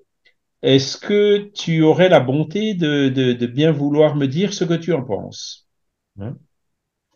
L'esprit de vérité qui lui répond, ce qui a été revu est bien, mais quand tout sera fini, il te faudra le revoir encore afin de l'étendre sur certains points et de l'abréger sur d'autres. Ah, Hein, Donc, fallait encore fallait faire passer une troisième moulinette. Ouais, fallait encore, ouais, voilà, c'est ça. ouais. Alors, il, il- il posait la question. euh, Pensez-vous qu'il devra être publié avant que les événements annoncés soient accomplis? Alors, ça, je sais pas ce que c'est que ces événements annoncés. Et donc, euh, réponse, une partie oui, mais tout non, car je t'assure que nous aurons des chapitres très épineux. Quelque important que soit ce premier travail, ce n'est en quelque sorte qu'une introduction. Il prendra les proportions que tu es loin de soupçonner aujourd'hui et tu comprendras toi-même que certaines parties ne pourront être mises au jour que beaucoup plus tard et graduellement, à mesure que les idées nouvelles se développeront et prendront racine. Ah oui, d'accord. Donner tout à la fois serait une imprudence. Il faut laisser à l'opinion le temps de se former. Tu trouveras des impatients qui te pousseront en avant, ne les écoute pas. Vois, observe, sonde le terrain, sache attendre et fais comme le général prudent qui n'attaque que lorsque le moment favorable est venu. Hein et donc, euh, Kardec, en, janvier 1867, hein, qui voit tout ça avec du recul, il dit, effectivement, hein, euh, il n'avait en vue, il voulait, tout mettre dans le livre des esprits. Et il pensait pas qu'il allait faire cinq livres plus euh, 12 ou 13 années de la revue Spirit, etc. Quoi, hein. Mm -hmm. Donc, euh, c'est là où il a commencé, euh, avec le Conseil des Esprits, donc à, à mettre que l'essentiel dans le livre des Esprits et certains détails desquels il avait déjà certains éléments, de les laisser pour les livres qui allaient venir après. Voilà. Et donc, c'est comme ça que, euh, voilà, les, les, chapitres les plus compliqués, euh, donc, il préférait attendre euh, avant de les publier. Hein. que les gens soient prêts. Le, le, tout mettre dans un livre, mais il a dit oui, non. Euh, les choses qui sont pas encore vraiment résolues, finalement, je vais attendre. Je vais pas les mettre dans ce livre. Oui, c'est mieux. On verra plus tard. Mmh. Voilà. D'accord? Mmh. Et un, un, toujours, donc ça c'était le 17 juin, et le 11 septembre, toujours chez Monsieur Baudin avec Mademoiselle Baudin, toujours sur le livre des esprits. Hein. Donc euh, il avait lu euh, chez, euh, chez, chez dans, dans, la séance hein, quelques chapitres du livre concernant les lois morales. Donc les lois morales, en fait, ce, le, livre qui donnait les, le livre troisième avait déjà pratiquement été composé. Hein. Et donc le médium a commencé à écrire spontanément, sans qu'il pose de questions. Tu as bien compris le but de ton travail, le plan est bien conçu, nous sommes contents de toi. Continue, mais surtout quand l'ouvrage sera terminé, rappelle-toi que nous te recommandons de le faire imprimer et de le propager. C'est d'une utilité générale, nous sommes satisfaits et ne te quitterons jamais. Croise en Dieu et marche. Voilà, signé voilà. Euh, plusieurs esprits. Et donc, euh, le livre troisième, d'après ce que Kardec dit lui-même dans, dans, dans, ses, dans ce que Desmarais a publié dans les œuvres posthumes, euh, en, en, donc en septembre 1856, une partie du livre était déjà prête. Et alors, euh, donc, qu'est-ce qu'on voit dans cette revue du magnétisme hein? Euh, Le journal du magnétisme, tome 16, numéro 4, deuxième série, du 25 février 1857 à la page 85, pour être précis. Hein. Donc, euh, vous pouvez trouver ce journal du magnétisme sur euh, ou sur Gallica de la Bibliothèque nationale de France, hein, mmh. ou euh, sur Retro News, hein, qui, qui, publie euh, des journaux et des revues. Hein. Et donc, on y trouve une petite note de bas de page qui dit cet élément est appelé spirit hein, dans un ouvrage anonyme qui s'imprime actuellement sur cette matière à Paris et dont le prospectus nous a été remis. Cet ouvrage est intitulé Les livres des esprits ou principes de la doctrine spirit écrit sous la dictée et par ordre des esprits supérieurs. Donc, voyez, ça c'était euh, en février 1857. Ça veut dire qu'en 1800, fin 1856, il y avait déjà ben, des, des, des, comment dire, des morceaux de cette ébauche du livre des esprits qui circulaient. D'accord? Donc c'était quelque part une révision zéro. Alors, malheureusement, euh, ben, elle n'est pas à la BNF. Elle est, pour l'instant, on l'a pas trouvée. On a juste ouais, trouvé cette, cette, mention dans le journal du magnétisme. Ah, oui. Alors, pour continuer, elle dit, c'est donc un volume inuit, hein, donc euh, prix 3 francs, donc c'était déjà euh, en vente. Hein, et il y a marqué chez Villarius, donc V-I-2-L-A-R-I-U-S, rue Jacob, numéro 35 qu'est-ce que c'est que ce Villarius et qu'est-ce que c'est que cette rue Jacob? Ben, La rue Jacob, en fait, c'était l'adresse du, du, typographe. Hein. Ouais. vous avez expliqué le typographe qui faisait les, les, les petites euh, les cadres avec les lettres de chaque page. Avec les lettres, oui. Ah, ils faisaient du, recto verso déjà, non? Voilà, Donc, en euh, recto, ouais. ils, ils imprimaient une feuille qui pliait ensuite hein, pour, euh, Ouais. pour- C'est comme ça qu'ils faisaient les livres. Et donc, ben, il, il- Kardec avait, enfin Riva, il avait déjà non seulement terminé le livre, mais déjà commencé à le composer, hein, euh, Ouais. à en faire la typographie. Voilà. Et donc le Villarius, euh, on n'a jamais vraiment réussi à trouver qui c'était. Mais euh, quand on regarde, si on enlève le US à la fin, hein, qui, qui, qui fait un peu romain entre guillemets, hein, Ouais. ben, toutes les lettres du reste, on retrouve les lettres du nom Rivail. Ah, Voilà. Donc, euh, c'est probablement un pseudonyme qu'il avait Ça, utilisé. Ça Ouais. se peut que c'est le premier Ouais, pseudo qu'il a pris. hein. On va savoir. Voilà. C'est parce qu'à l'époque, euh, les, les esprits lui avaient pas encore révélé euh, le Ah, nom voilà, c'est ça. Kardec. Hein, ça Oui, oui, venu. oui. Donc, vous voyez, entre, c'est venu très peu de temps avant euh, le- la publication, le 18 avril. hein. C'est venu tout début 1857, hein, le, le Alan Kardec. Hein, par rapport à la question à laquelle on a répondu au départ. Mhm. Voilà, donc ça c'est euh, l'histoire euh, de, de, de hein. donc le journal du magnétisme a parlé de ce livre évidemment avec Monsieur Fortier, Monsieur Rostand et tout ça, tous les magnétistes, des magnétiseurs spiritualistes qui étaient là et que que Riva il connaissait, ben, c'est évidemment à ces gens-là ou les gens qu'il avait vus des différents groupes euh, à qui il a distribué euh, cette, cette ébauche entre guillemets pour en Mhm. recevoir le- bah, les commentaires et, les- et le retour quoi. hein. Donc il a aussi fait ça. En plus de boucler deux trois fois avec les esprits, il a aussi rebouclé avec un certain nombre de personnes. Voilà. Et c'était donc une édition entre guillemets artisanale hein, qui euh, qui qui existait avant la première édition euh, officielle qui était donc le 18 avril chez euh, Dantu.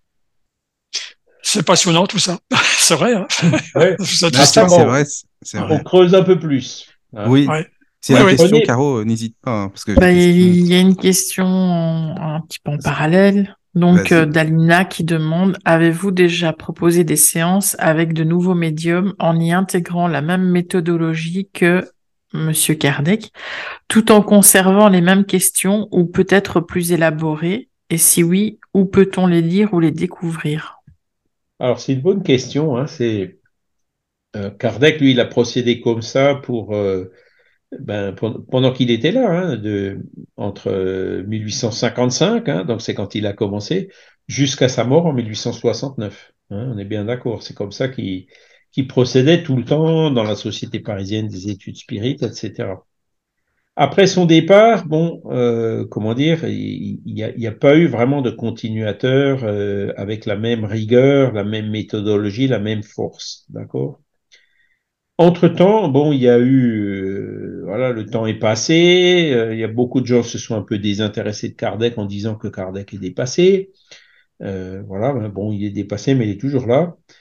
Et euh, il y a eu différentes tentatives. Par exemple, ce genre de, de livre écrit avec des questions et des réponses, il, y, en a un qui, qui est d'ailleurs de Chico Xavier, qui s'appelle Le Consolateur et qui est traduit en français. Hein. Il y en a d'autres qui sont, à mon sens, un peu moins bons, euh, qui sont euh, qui ont été publiés par un, un esprit qui s'appelle Ramatis, hein, dicté par un esprit qui s'appelle Ramatis, et l'auteur il s'appelle euh, Ercilio Maes. hein. Je pense, c'est, c'est- il fait pas l'unanimité cet esprit. Et puis quand on regarde d'ailleurs ce livre, on voit que quand je lis la question hein, et je lis la réponse, je dis mais attends, la réponse répond pas à la question. Oui, oui, oui, voilà. Ouais, on, est loin de, de, de la précision, de la rigueur de Kardec. Mm, C'est ça. Mm. Et le livre de Chico, le consolateur, bon, il y a des questions très intéressantes, des réponses qui sont effectivement euh, données aussi dans le sens des questions. Et, et il y en a une ou l'autre, par exemple, qui contredit un peu Kardec, hein, notamment Emmanuel dit que euh, les âmes sœurs, ça existe. Et puis, Ah, bien oui. sûr, les, les- la fédération brésilienne, avant de publier le livre, elle a dit, mais attends, euh, Kardec dit que les âmes sœurs n'existent pas et Emmanuel dit que les âmes sœurs existent. Chico, tu veux pas demander à Emmanuel euh, ce qu'il en pense? Et effectivement, Chico a demandé à Emmanuel et Emmanuel a dit, écoutez, si vous trouvez une incohérence entre moi et Kardec, s'il vous plaît, gardez Kardec et oubliez-moi. Ah bah c'est sympa au moins lui. euh, Ah, bah oui, Ah, ouais. il a eu, voilà, il- il a eu l'honnêteté de le dire. il est, ouais, il est humble lui, ça c'est Ouais, bien. Et ça a été Ouais. publié dans le livre. Ah oui, en plus. Ils ont publié cette, Oui. cette, cette petite, euh, euh, voilà. Donc, euh, pour répondre à la question, euh, des, cette méthodologie appliquée avec la même rigueur que Kardec depuis Kardec, il n'y a pas eu, clairement. Alors, il y a eu d'autres tentatives qui, ont été faites, un projet notamment ici en France et, plusieurs hein, en, en France a été, a été publié Il y a eu le nouveau livre des esprits, mais c'est pas terrible. Enfin, moi le perso. nouveau livre des esprits. Voilà, tu, tu as lu mes pensées. Oui, je savais. Mais bon, euh, Mais c'est bon. Enfin, moi perso, c'est quand on pas le lit, moi je préfère l'ancien. Ouais, moi aussi, moi aussi. Ouais, c'est ça, pareil. Mm. Et puis même même si s'il y a deux trois choses qui bon voilà, mais il y a des choses qui vont qui non, hein, c'est voilà. Et euh, il y a eu un autre projet en France euh, fait par par par plusieurs personnes où donc ils avaient dit tiens ben voilà on va on va définir une question, on va l'envoyer à différents groupes et puis on va recueillir les réponses. Mais quand on voit bon qu'est-ce qui a guidé pourquoi ces questions-là euh, euh, ça passe un peu du coq à l'âne au niveau des questions, et puis au niveau des réponses, ben, c'est blanc, noir, gris. Et puis, euh, il y a beaucoup de choses dans les, dans les réponses qui sont pareilles, hein, euh, douteuses ou discutables, hein, manque de, de... Voilà. Donc, les tentatives qui ont eu lieu jusqu'à présent n'ont pas donné euh, de loin pas le, même résultat que ce que ce que ce qu'a obtenu Kardec, tout simplement parce que euh, comment dire, euh, la méthodologie n'était pas assez forte, n'était pas assez rigoureuse. Néanmoins, en ce moment, il y a un autre projet qui est en train de se faire, et là au niveau international, un projet assez intéressant. Donc, pour continuer à répondre à la question posée, euh, les questions ce seront pas les mêmes, hein, parce que nous on a essayé aussi au Centre Léon Denis à, à Cannes au début. Hein, euh, on n'a pas demandé qu'est-ce que Dieu, mais on a posé des questions et les esprits qui, avaient déjà été posées et répondues du temps de Kardec, et les esprits nous ont répondu, écoutez, nous, on n'aime pas se répéter, euh, prenez les livres et regardez, vous avez déjà la réponse. Hein? D'accord.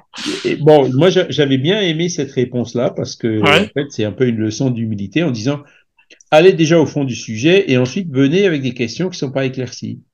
Donc aujourd'hui, par exemple, les questions qui sont posées, c'est l'épigénétique, euh, tu vois. Comment est-ce que l'esprit arrive à influencer euh, sur les gènes de, de, Mm. au point de faire euh, changer l'ADN, hein, puisque Mm. ça, ça a été constaté scientifiquement, au point aussi de d'avoir une prédisposition génétique à une certaine maladie et de pas la développer. hein. donc c'est ce que c'est ce qu'on appelle dans les sciences l'épigénétique. Donc Ouais. il y, y a plein de nouveaux éléments qui sont venus depuis Kardec. Et là, là oui, ça, ce sont des questions euh, sur lesquelles on peut consulter les esprits. C'est pas du, c'est pas du, du, du, comment dire, du bis repetita de ce qu'ils avaient déjà donné, mais c'est de dire, voilà, on sait aujourd'hui euh, dans les principes généraux que telle chose, mais maintenant, est-ce que vous pouvez nous dire un peu plus dans le détail euh, euh, ce- Là, il faut aller dans le contemporain. Hein, donc, voilà, que, sur voilà. l'épigénétique, etc. Donc, Mm. c'est pas les mêmes questions, ce sont des questions qui sont liées à la connaissance de la science d'aujourd'hui. Mm. Alors, celui qui a beaucoup fait ça, c'est Gabriel Delanne. hein. Lui, euh, ben voilà, euh, la science a évolué. Il y avait tout- toutes les déjà l'ectoplasme hein, que Kardec avait vu rapidement avec le médiumome, euh, mais les vrais phénomènes d'ectoplasmie sont venus euh, avec William Crookes et, et plus tard hein, avec les, les, les euh, comme on peut le voir dans la saga de l'ectoplasme d'ailleurs, hein, le fameux livre là que, qui vient d'être publié par Michel Granger. Euh, et donc Delanne, lui, euh, non seulement ça, mais en plus toutes les connaissances scientifiques de l'époque sur le système nerveux, sur la vie, sur le corps humain, sur les particules, euh, hein, l'état radiant de la matière, euh, le tube de Crookes Ouais, avec ça, les électrons.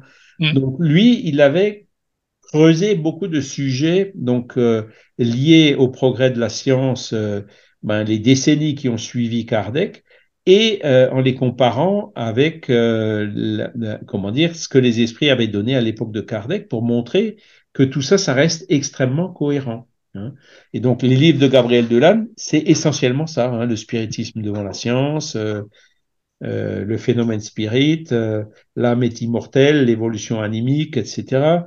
euh, des apparitions matérialisées des vivants et des morts, euh, le livre, euh, comment dire, recherche sur la médiumnité, enfin, tout, et, et, sur la réincarnation.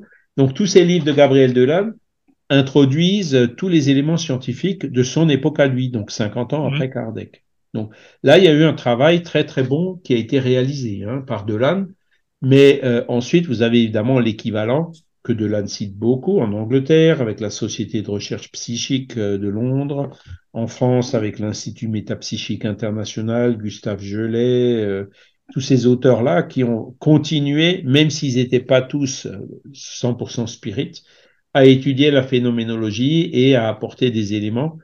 Donc euh, euh, voilà, le, le spiritisme n'est pas resté figé depuis Kardec. Hein, il y a beaucoup de choses qui euh, ont évolué. Et d'ailleurs, Récemment aussi, hein, un travail remarquable qui a été fait, c'est à l'initiative de la docteure Marlène Nobré, euh, dans son association de médecins spirites. Donc, dans le domaine médical, effectivement, euh, ils ont avancé énormément, hein, notamment aussi avec les livres d'André Louise, hein, qui ont été mmh. psychographiés par Chico Xavier, Évolution dans les deux mondes, où il parle de, euh, de la glande pinéale, euh, son rôle dans la médiumnité, enfin, il est venu donner plein de choses qui à l'époque étaient totalement inconnues de la médecine et qui sont qui ont été confirmées euh, les décennies suivantes. Hein. Donc euh, voilà, ce travail en fait continue, mais le caractère est un peu différent. Kardec, il, c'était un peu, il faisait un peu cavalier seul à l'époque. Hein. C'est sûr qu'il fallait poser les bases. Et aujourd'hui, c'est plutôt euh, quelque chose qui devient collectif. Et, et, ça doit être comme ça, parce que si un groupe ou une fédération pose des questions à trois, quatre de ses membres et reçoit des réponses, ça n'aura pas la même force et la même valeur que euh, si euh, plusieurs fédérations dans plusieurs pays posent, euh, euh, obtiennent des éléments de plusieurs des groupes euh, dans plusieurs langues, plusieurs cultures, et qui convergent vers le même résultat. Hum. Voyez Aujourd'hui, ce qui était ce qui était individuel à l'époque de Kardec, euh, euh, il faut que ça devienne collectif. Et c'est pour ça que le projet qui est actuellement en cours, hein, le, le, le donc l'ectoplasmie, l'épigénétique, le Père Esprit, ce projet-là est international avec euh, donc en introduisant des logiciels, des méthodologies en double aveugle, etc. Voilà. Donc il y a quelque chose qui est dans l'air et qui est en train de se mettre en place et euh, auquel euh, je, je, que je soutiens et on se met à disposition pour travailler pour eux. Bah oui, là, je te comprends. Hein. Ça, c'est sûr que voilà. c'est intéressant. Et aujourd'hui, euh, avec comment dire la, la communication qu'on a, le travail en virtuel, voilà, faut ah oui, c'est ça aussi. Oui, faire oui, des équipes, voilà, multiculturelles. Les outils qu'on a, c'est bien ça. Faire du travail collaboratif. Hein, oui, voilà. C'est comme ça qu'on s'en sortira. Bien sûr. Alors, j'en reviens rapidement au, au, Villarius et le livre des esprits. Ah oui, oui, Villarius. Oui, oui. Quand vous prenez l'original de 1857, euh, il y a un chapitre qui s'appelle Prolégomène, hein, avec le cep de vigne. Hein, euh, donc, euh, dans le livre des esprits, c'est entre l'introduction et, et, le premier livre. Et vous prenez l'original de 1857, vous, on voit que au-dessus des prolégomènes, le titre c'est Les livres des esprits. Donc exactement le titre qui est donné par le journal du magnétisme là de février quoi. Même si le livre lui-même qui a été publié en 1857, le, le titre définitif c'était le livre des esprits. Et donc tout ça ce sont des, des, éléments qui vont dans le sens de dire ben oui, il y avait effectivement une édition préliminaire qui circulait déjà euh, quelques mois avant euh, l'édition définitive, enfin la première édition définitive de 1857. Voilà. Mmh. Qui est donc sorti au Palais Royal, librairie Dentu. Hein. Le Palais Royal, c'était euh, une galerie commerciale à l'époque. Hein. Il y avait une charpente en bois avec euh, des verrières au-dessus. Hein. Et donc, euh, on, a des images euh, à la BNF, des images qui sont assez connues, hein. donc qui montrent l'intérieur de la librairie Dentu, qui montrent aussi, donc, c'est la galerie d'Orléans, le, le, comment dire, Dantu libraire, hein, euh, qui était un coin du Palais Royal, où donc ce livre a donc été édité pour la première fois. C'est des, des, photos, alors c'est des... C'est des gravures. Des euh, gravures, hein, oui, parce que je, avait je me l'occasion. Ouais, ouais. Estampes, voilà. Et c'était en bois, les, les structures étaient en bois. Ouais, ouais, ouais. Voilà. Donc le Palais Royal en 1857. Euh, voilà donc pour. euh, alors, ce que je voudrais peut-être rajouter par rapport à ça, c'est que euh, un peu avant quand même, euh, Kardec nous donne quelques autres, euh, quelques autres euh, indications hein, dans des différentes communications qu'il avait eues. Là, j'en ai cité quelques-unes spécifiques au livre des esprits. hein. Mais il y, en a eu d'autres. hein. C'est-à-dire, euh, par exemple, on, on- avait parlé de, de chez Monsieur Baudin, hein, avec l'esprit Zéphyr. hein. Mhm. Et donc, euh, le 11 décembre 1855, hein, donc vous voyez, c'était encore en plein dans le... hein, euh, Kardec, il demande à l'esprit Zéphyr, dans le monde des esprits, y en a-t-il un qui soit pour moi un bon génie? Est-ce que c'est en gros, est-ce que j'ai un guide spirituel? Donc, on voit qu'il posait ce genre de questions en cours, hein, qui, aujourd'hui sont clairement confirmées dans le livre des esprits, etc. À l'époque, il n'en était pas là encore. hein. Réponse oui. Demande est-ce l'esprit d'un parent ou d'un ami? Réponse ni l'un ni l'autre. Hein, donc, il voulait savoir. hein, Ouais. Demande qui qu'était-il sur la terre? Réponse un homme juste et sage. Hein. Ah, Euh, demande que dois-je faire pour me concilier sa bienveillance? Réponse le plus de bien possible. C'est intéressant comme si Ouais, ouais. l'esprit ne lui a pas donné un nom, hein, mais il lui a dit voilà, si pour pour pour pour vraiment que que, que tu te mettes en syntonie avec lui et qu'il puisse t'inspirer le mieux possible, ben, il faut que tu fasses le plus de bien possible. Demande à quel signe puis-je reconnaître son intervention? Réponse à la satisfaction que tu éprouveras. Ah. C'est-à-dire ben, sentir cette syntonie, sentir euh, euh, voilà le, hein, un- le message d'un bon guide qui vraiment nous fait chaud au cœur, euh, etc. hein, voilà.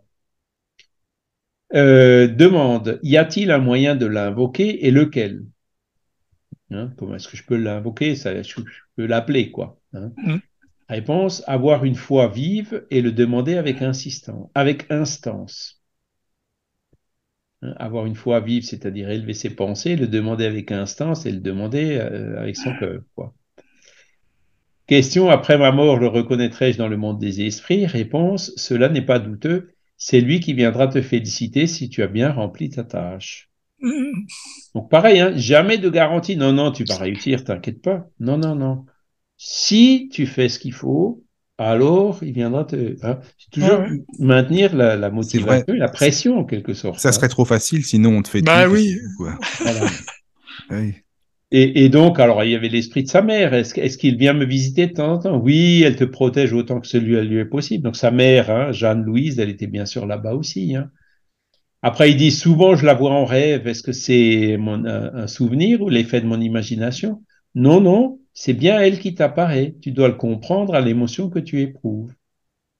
Hein, donc, les rêves, hein, qui- qui- Mm. qu'il a ensuite développé dans le livre des esprits. Et c'est comme ça que petit à petit, hein, euh, ben, il, il- il obtenait les briques, les éléments de, de- Ouais, de ouais, la philosophie. hein. Voilà. Et donc, quand il parlait de sa mère, euh, euh, il disait que, ben, effectivement, il était très ému quand il se réveillait le matin, et ça, le médium le savait pas. Donc, le- les, les réponses qui venaient par l'esprit via le médium, euh, le médium savait pas ça. Il ça pouvait pas venir du médium, quoi. Mm. Donc, toujours aussi Kardec à la chasse de ces petits indices euh, pour vérifier que l'esprit qui répond, c'est bien un esprit et que c'est pas, euh, voilà, hein, que ça, que ça vient pas du médium ou que c'est pas un esprit malveillant qui répond. hein. Voilà. Et donc, euh, voilà, ben, en fait, quel était le guide spirituel du Kardec Ça, c'est une question qui, reste encore un peu en ouvert. hein. Euh, mais bon, euh, dans les esprits qui l'aidaient, il y avait l'esprit de vérité et toute sa phalange, hein, ça c'est clair. Voilà.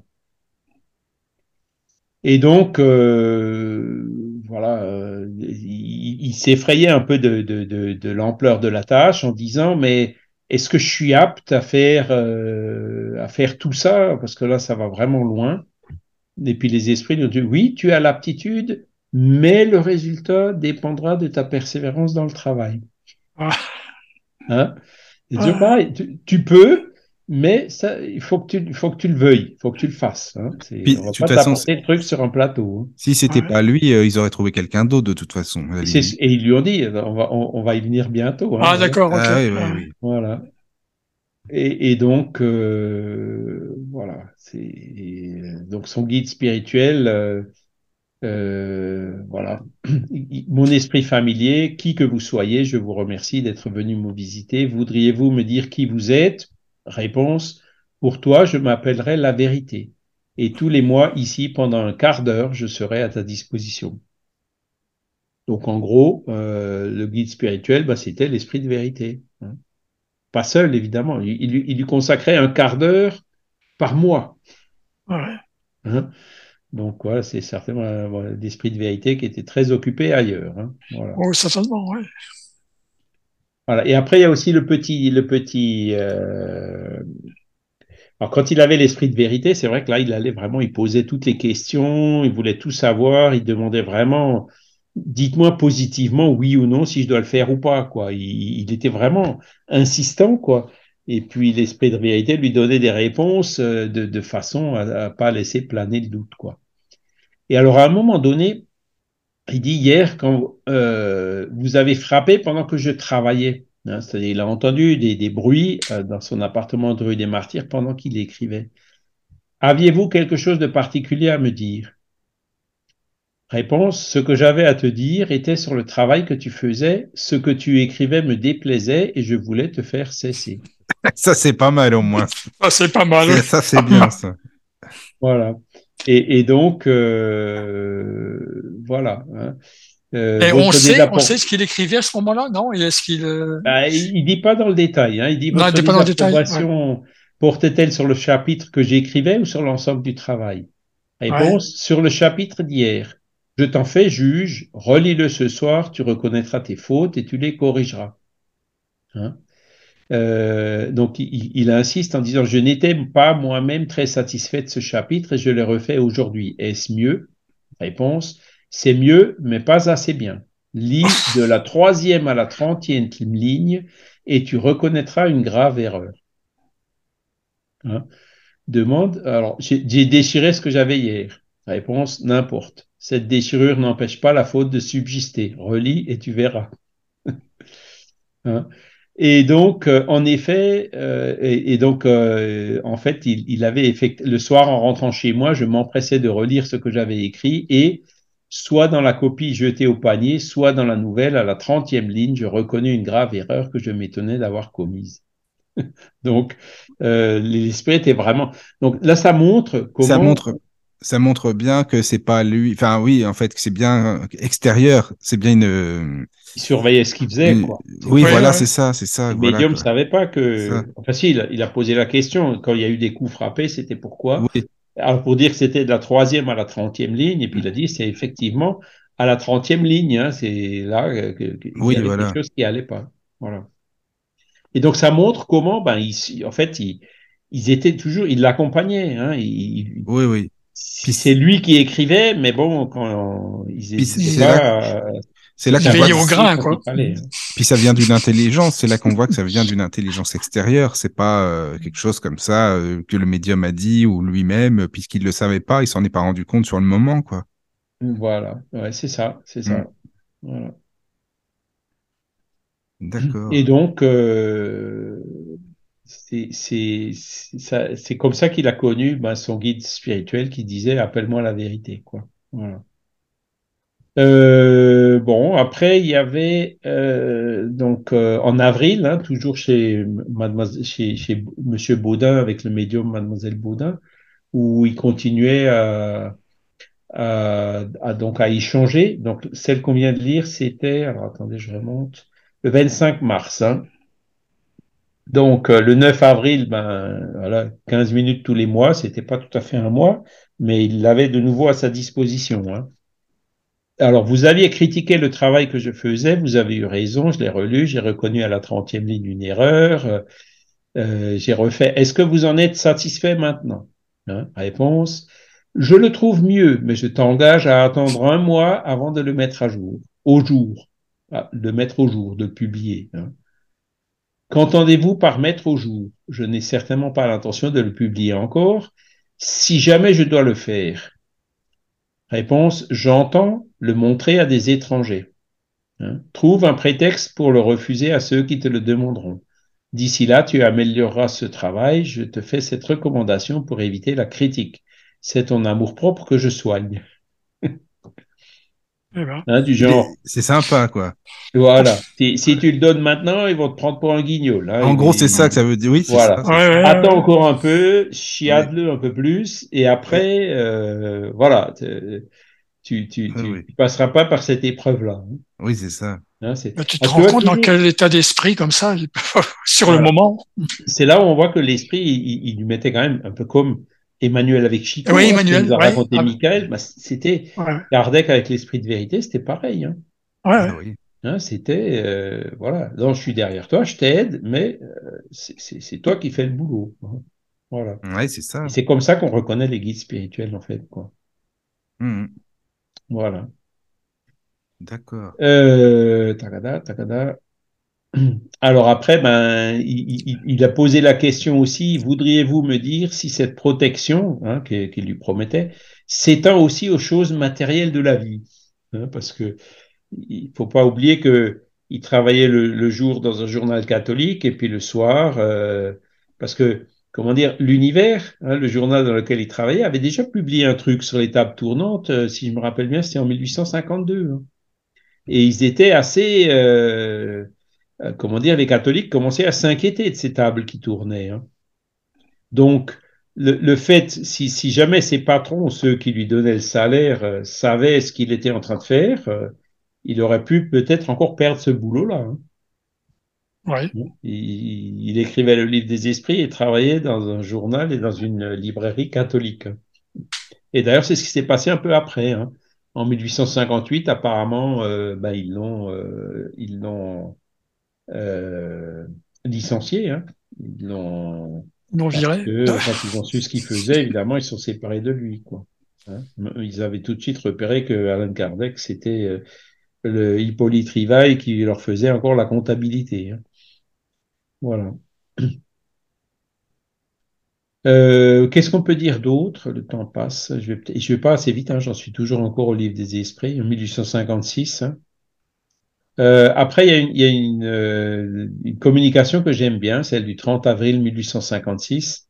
Donc, cette fois-ci, c'était pas chez Baudin, c'était chez Monsieur Roustan et médium Mademoiselle Jaffé.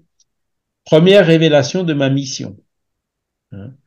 Et ça, c'est c'est euh, une communication qui est euh, assez intéressante. hein. Voilà. Euh, donc, je vais je vais aussi euh, en lire quelques extraits, hein, si, si si vous voulez bien. Oui, oui, au contraire. De toute Ah façon, bah oui, même pas, pour les sais, euh, auditeurs aussi, hein, bah, c'est oui, c'est hein. c'est Bah bien oui. pour les auditeurs. Puis tu sais, si on fait une troisième émission, eh ben, on fera une troisième et puis c'est bon. Bah hein, On a le temps. hein. Au Et contraire. donc, c'est, c'est- en, le 30 avril 1856, il avait déjà commencé son travail de vérification, donc avec Mademoiselle Jaffé, hein, comme je l'ai dit euh, au départ. Et donc, euh, c'était des séances euh, où il y avait que euh, sept ou huit personnes, hein, y compris lui-même, euh, Monsieur Rostand et Monsieur et Mademoiselle Jaffé, hein, Monsieur Roustan et Mademoiselle Jaffé. Donc, c'était un cercle assez restreint. hein. Et donc, euh, il y a eu, euh, comment dire, différentes choses. Ils discutaient de différents, des problèmes sociaux qu'il y avait à l'époque. Hein. C'était quand même euh, euh, le premier empire et voilà, c'était pas très très stable euh, en France. hein. Et d'un coup, euh, la Corbeille, elle a écrit, enfin la médium s'est mis à écrire par la Corbeille de façon spontanément. hein. Euh, la chose suivante. hein. Quand le bourdon sonnera, vous le laisserez. Seulement, vous soulagerez votre semblable. Individuellement, vous le magnétiserez afin de le guérir. Puis, chacun a son poste préparé, car il faudra de tout, puisque tout sera détruit, surtout pour un instant, il n'y aura plus de religion et il en faudra une, mais vraie, grande, belle et digne du Créateur. Les premiers fondements en sont déjà posés. Toi, Rivaille, ta mission est là. Et donc la corbeille qui était libre, elle s'est tournée euh, vers lui, hein, comme s'il voulait le montrer du doigt. hein. À toi, M, l'épée qui ne blesse pas, mais qui tue. Contre tout ce qui est, c'est toi qui, revient, qui viendra le premier. Lui, Rivaille, viendra en second. C'est l'ouvrier qui reconstruit ce qui a été démoli. Alors là, il y a une grosse question. Qui c'est ce M Trois petits Ouais. points? Hein? Hein, L'épée qui ne blesse pas, mais qui tue. Donc c'est quelqu'un qui a fait quelque chose où il y a eu beaucoup de morts. hein. Contre tout ce qui est. Donc c'était un révolutionnaire. C'est toi qui viendras le premier. Et lui, Rivaille, viendra en second. C'est l'ouvrier qui reconstruit ce qui a été démoli. Voilà. Alors là, euh, donc, ce qui était ce M, il y a un certain nombre de conjectures, euh, mais qui sont de, de loin, enfin pas prouvées encore. Euh, il y en a certains qui euh, émettent l'hypothèse que ce M, ce serait Karl Marx, Ah, qui était contemporain de Kardec, qui à l'époque, évidemment, euh, Napoléon l'avait, euh, il était persona non grata en France, donc il était exilé en Angleterre, hein, mais il venait quand même de temps en temps discrètement à Paris. Alors, ce qui coince, c'est que la date, euh, c'est le 25, le 30 avril 1856, mais que euh, à cette date-là, Karl Marx, il n'était pas en France, il était effectivement en Angleterre. Donc, il y a quelque chose qui colle pas, quoi. Et quand on lit un peu plus loin, donc bon, euh, c'était la, lui, il avait entendu, voilà quelle est ma mission, voilà ce que je dois faire. C'est pareil, ça monte encore la barre plus haut en disant, punaise, mais moi, écrire un bouquin, je veux bien, mais être chef de mission, c'est autre chose. hein. Et, il commente euh, ce qui suit. Monsieur M, qui assistait à cette réunion, était un jeune homme aux opinions les plus radicales, compromis dans les affaires politiques et qui était obligé de ne pas se mettre trop en évidence. Croyant à un bouleversement prochain, il s'apprêtait à y prendre part et combinait ses plans de réforme. C'était du reste un homme doux et inoffensif. Donc voilà ce que Kardec dit de ce monsieur M. Donc un politicien aux idées radicales qui devait pas trop se mettre en évidence, puisqu'il était exilé. euh, voilà. Donc euh, ouais. la question est là. Il faut encore continuer les recherches, euh, essayer de voir euh, qui, qui pouvait être ce monsieur M. Est-ce que c'était Karl Marx ou est-ce que c'était quelqu'un d'autre? Voilà. Encore un petit, un petit épisode assez intéressant pour voir euh, le Oui, genre voir. de personnes euh, C'est que- ça. Rivail Avec, aurait euh, pu côtoyer à ces moments-là. Ben oui, oui, oui. Avec tout le travail de recherche hein, que ça impose derrière. Oui, effectivement. Voilà. Ah oui. Amis chercheurs, allez-y. Allez-y, oui. Voilà. C'est vrai, ça. Voilà.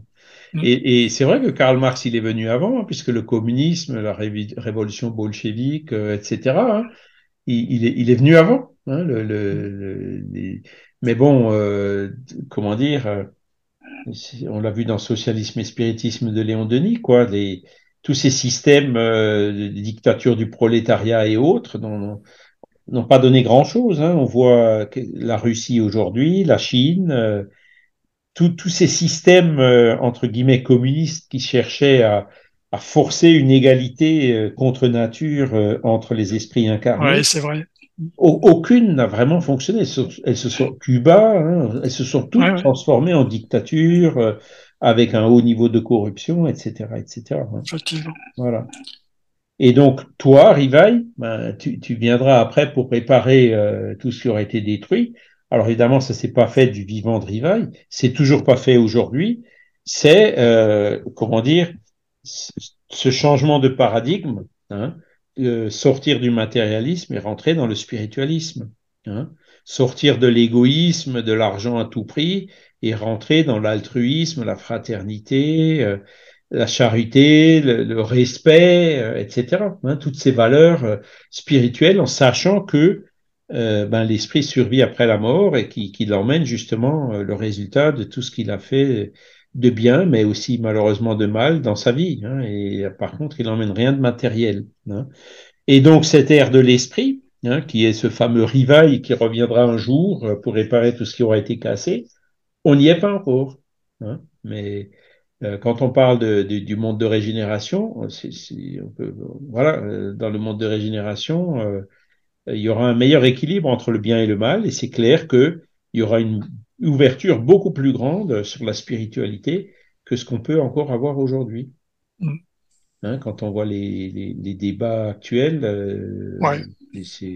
c'est pas vraiment on s'assoit ensemble, euh, on, on essaye de trouver ensemble une société dans l'intérêt euh, du plus grand nombre. Non, c'est chacun qui tire à boulet rouge sur l'autre, euh, qui attise euh, les, les mauvaises pensées, l'égoïsme, qui, qui pousse un peu à la, à la haine, à la violence. Enfin bon, on a vraiment le- le- l'exemple de type, la caricature de, de, de, de ce qu'il faut pas faire, quoi. hein. Mais bon, euh, on y arrivera un jour, quoi. C'est un pour- bon feuilleton, euh, Bah Charles. oui, non, mais c'est Ah vrai, ouais. parce que regarde, Ouais, pour ouais, parler des vrai. autres livres, comment ils ont été constitués, les, les livres suivants, euh, de quoi Ouais, ça ouais, parle. ouais. euh, c'est- J'ai pas avancé beaucoup. Mais bon, pour aujourd'hui, on va peut-être euh, terminer la, la, la question de la mission. Oui, oui, oui. On Mais oui, prendra encore une dizaine de minutes. Ouais, Oui, C'est le, le 12 juin 1856. D'accord. Donc là, on était en avril hein, avec euh, Monsieur M. Donc 12 juin, ouais, c'est à peine euh, six semaines plus tard. Et donc là, c'était chez Monsieur C, trois petits points. Et la médium, c'était Mademoiselle Aline C, trois petits points. Et là, on n'a pas réussi à les identifier encore. On n'a pas, on sait pas qui c'était. Mais on voit très bien que c'était pas Jaffet, c'était pas Roustan, c'était pas Baudin. Hein. C'était euh, encore un autre groupe avec euh, d'autres médiums. Donc ça, ça confirme ce qui disait que au total, il y a une dizaine de médiums qui ont participé au travail. Quoi. Et cette mademoiselle Aline C, donc euh, il y a l'esprit de vérité qui était revenu. Donc vous voyez, avril, mai, juin. Hein. Euh, et donc là, il est allé quand même de façon beaucoup euh, plus précise. Et je, je vais lire la question qu'il a posée à l'esprit de vérité. Euh, bon esprit, je désirerais savoir ce que vous pensez de la mission qui m'a été assignée. Alors attendez voir. Par quelques esprits. Veuillez me dire, je vous prie, si c'est une épreuve pour mon amour propre. J'ai sans doute, vous le savez, le plus grand désir de contribuer à la propagation de la vérité, mais du rôle de simple travailleur à celui de missionnaire en chef, la distance est grande, et je ne comprendrais pas ce qui pourrait justifier en moi une telle faveur, de préférence à tant d'autres qui possèdent les talents et les qualités que je n'ai pas. Une belle question, hein Ouais, effectivement. Hein, donc, euh, il, il disait, c'est pas possible. Non, moi, je, je- je veux rester travailleur, je veux pas être missionnaire en chef. C'est en fait, c'est un peu ce qu'il est devenu par après, euh, sans le vouloir, quoi. Donc, donc, il a clairement demandé à l'esprit de vérité, qu'est-ce que c'est que cette histoire de mission? Est-ce que c'est vrai ou est-ce que c'est faux? Hein? Réponse de l'esprit de vérité. hein. Je confirme ce qui t'a été dit, mais je t'engage à beaucoup de discrétion si tu veux réussir. Il va pas Ah. crier sur les toits que, que tu as reçu une mission. hein. C'est bon, c'est évident. Hein. C'est clair. Ah ouais. Il se serait fait mitrailler vite fait. Même s'il n'y avait pas de mitraillette à l'époque. Ouais. Mais bon, tu sauras plus tard les choses qui t'expliqueront ce qui te surprend aujourd'hui. Donc, d'où tu viens, qui tu étais, comment tu t'es préparé à cette mission euh, pendant, au long de toute ta vie de rivaille et euh, là où tu es aujourd'hui, hein, notamment sa vie passée en tant que Jean Hus, un des premiers initiateurs de la réforme, etc. Donc, un truc un peu dans le même genre que ce qu'il est venu faire comme Kardec. Hein. Voilà. Une mission un peu similaire. Hein. Donc, euh, ça, il ne le savait pas encore. L'esprit de vérité, il plus tard, tu comprendras. quoi. N'oublie pas que tu peux réussir comme tu peux. Ah, Là, il y a marqué faiblir. Je pense que c'est faillir. hein. N'oublie pas que tu peux réussir comme tu peux faillir. Toujours ce qu'on a vu dans les communications précédentes, il va pas lui dire non, t'inquiète pas, tu vas réussir. Non, non, tu peux réussir comme tu peux faillir. Dans ce dernier cas, un autre te remplacerait, car les desseins de Dieu ne reposent pas sur la tête d'un homme. Ça, c'est pas mal. Oui, mais c'est motivant en même temps. Il a pu se dire, Bah, oui, c'est un bon temps, challenge, ouais. ça, au moins, comme ça, euh, Voilà. je vais y arriver. C'est ça. Ben Alors, oui. je suis sûr que l'esprit de vérité savait qu'il allait pas faillir. Oui, il savait qu'il pense- allait réussir, mais il pouvait pas lui dire autre ne chose. pouvez C'est pas ça. lui dire. Ouais, c'est ça, voilà. Il lui disait, il aurait influencé sur son, hein, Ben oui. sur sa motivation, sur son, il aurait, il aurait peut-être été un peu trop sûr de lui. C'est ça, Ouais, exact. Non, non, c'est pour exact. lui maintenir c'est pas mal, la pression qui va bien pour que vraiment Ben il oui. réussisse dans sa mission. Oui, oui. Voilà. Alors il continue, ne parle donc jamais de ta mission. Ce serait le moyen de la faire échouer. Là aussi, c'est évident. Hein. Elle ne peut être justifiée que par l'œuvre accomplie et tu n'as encore rien fait. Si tu l'accomplis, les hommes sauront le reconnaître tôt ou tard eux-mêmes, car c'est au fruit qu'on reconnaît la qualité de l'arbre. Et donc, hein, prenez la, qualité du vrai prophète euh, dans l'évangile selon le spiritisme, hein, il dit exactement ça. Le vrai prophète, c'est pas celui qui se auto-déclaré, c'est celui qui vraiment se, se révèle prophète spontanément, naturellement par ses œuvres. Hein, voilà. Alors, Kardec, euh, il a dû être secoué par cette première réponse, mais il s'est, hop, il s'est, euh, il a posé une autre question. Je n'ai certes nulle envie de me targuer d'une mission à laquelle je crois à peine moi-même. Hein. Si je suis destiné à servir d'instrument pour les vues de la Providence, qu'elle dispose de moi. Dans ce cas, je réclame votre assistance et celle des bons esprits pour m'aider et me soutenir dans ma tâche. Donc, il est retombé sur ses pieds. Hein. Il n'a pas été tombé à la renverse par la première réponse. Hein. L'esprit de vérité a bien su doser euh, la pression qu'il lui mettait en continuant à 10 ans, j'y crois encore à peine, hein, c'est ce que vous me dites. Hein. Mais par contre, si je dois le faire, euh, hein, il met des conditions. Vous, vous m'aidez, hein, vous me laissez pas tomber. Donc c'est tout à fait légitime. Réponse de l'esprit de vérité. Notre assistance ne te fera pas défaut, mais elle serait inutile si, de ton côté, tu ne faisais pas ce qui est nécessaire. Tu as ton libre arbitre, c'est à toi d'en user comme tu l'entends. Aucun homme n'est fatalement contraint de faire une chose. Pareil, hein, c'est très pur comme réponse. Hein. C'est clair. Hein, Notre assistance ne te fera pas défaut, mais toi, tu dois faire de ton côté ce qui est nécessaire. Tu as ton libre arbitre, personne n'est contraint fatalement à faire une chose. Hop, déjà, donc, euh, quand on voit les questions sur le libre arbitre dans, dans, le livre des esprits, ben c'est, ça va clairement dans ce sens-là.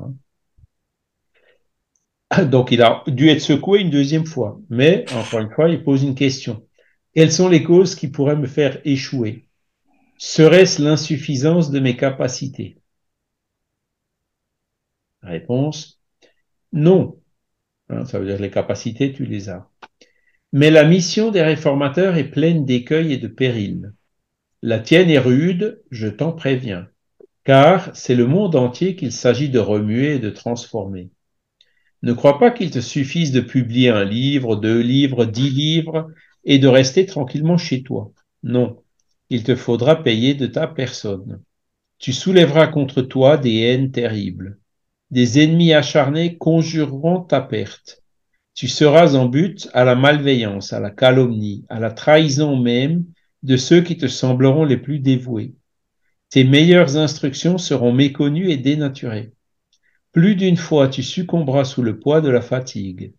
En un mot, c'est une lutte presque constante que tu auras à soutenir et le sacrifice de ton repos, de ta tranquillité, de ta santé et même de ta vie, car sans cela tu vivrais plus longtemps. Eh bien, plus d'un recul quand, au lieu d'une route fleurie, il ne trouve sous ses pas que des ronces, des pierres aiguës et des serpents. Pour de telles missions, l'intelligence ne suffit pas. Il faut d'abord, pour plaire à Dieu, de l'humilité, de la modestie et du désintéressement. Car il abat les orgueilleux, les présomptueux et les ambitieux. Pour lutter contre les hommes, il faut du courage, de la persévérance et une fermeté inébranlable il faut aussi de la prudence et du tact pour conduire les choses à propos et ne pas en compromettre le succès par des mesures ou des paroles intempestives. Il faut enfin du dévouement, de l'abnégation et être prêt à, tous les sacrifices. Tu vois que ta mission est subordonnée à des conditions qui dépendent de, de toi. Signé Esprit de vérité. Oui, ça rejoint bien l'esprit de, comment dirais-je, pour Chico, quoi. Donc, malgré qu'il avait plus qu'un œil, tu, as l'autre pour travailler quand même, etc. Donc, euh, là, il a, il a, monté, il, a, il a, il a monté la, la barre encore d'un cran. Hein. Encore un petit, ouais, ouais, bah, tu, tu vas prendre des coups, hein. tu, vas être trahi, euh, puis, Et c'est effectivement ce qui s'est passé, hein, avec Mhm. euh, plusieurs fois. hein. Euh, la fatigue, la maladie qu'il a eue, hein, le, sacrifice du repos, ta tranquillité, la santé. hein. Euh, il est mort en 1869, donc il avait 64 ans, quoi, Ça, se- 65 ça, ans. se- ça se trouve, il serait Mhm. mort après, en plus, avec tout ça, euh, Voilà, voilà, voilà. ça se peut. hein. Mais, mais Mm. bon, il a clairement dit, voilà, la mission des, des réformateurs est pleine d'écueils. Ah Là, bah oui, oui, oui. Tu vois bien Ah que oui, c'est une réforme que tu es en train de faire. Donc, euh, je te préviens de, tout ce qui est lié à ce genre de boulot, quoi. Hein, il est venu le prévenir. D'accord? Après, il a dit, voilà, qu'est-ce qu'il faut avant L'intelligence ne suffit pas. Qu'est-ce qu'il faut avant tout? Humilité, modestie, désintéressement. Hein, et ça, ça, c'est les qualités clés qui ressortent aussi de la philosophie spirit, hein, si on veut euh, évoluer, quoi. Hein, voilà. Et bon, enfin, voilà les- la, réponse donc qu'il lui a donnée. Et réponse donc de, de Rivail à l'époque. hein.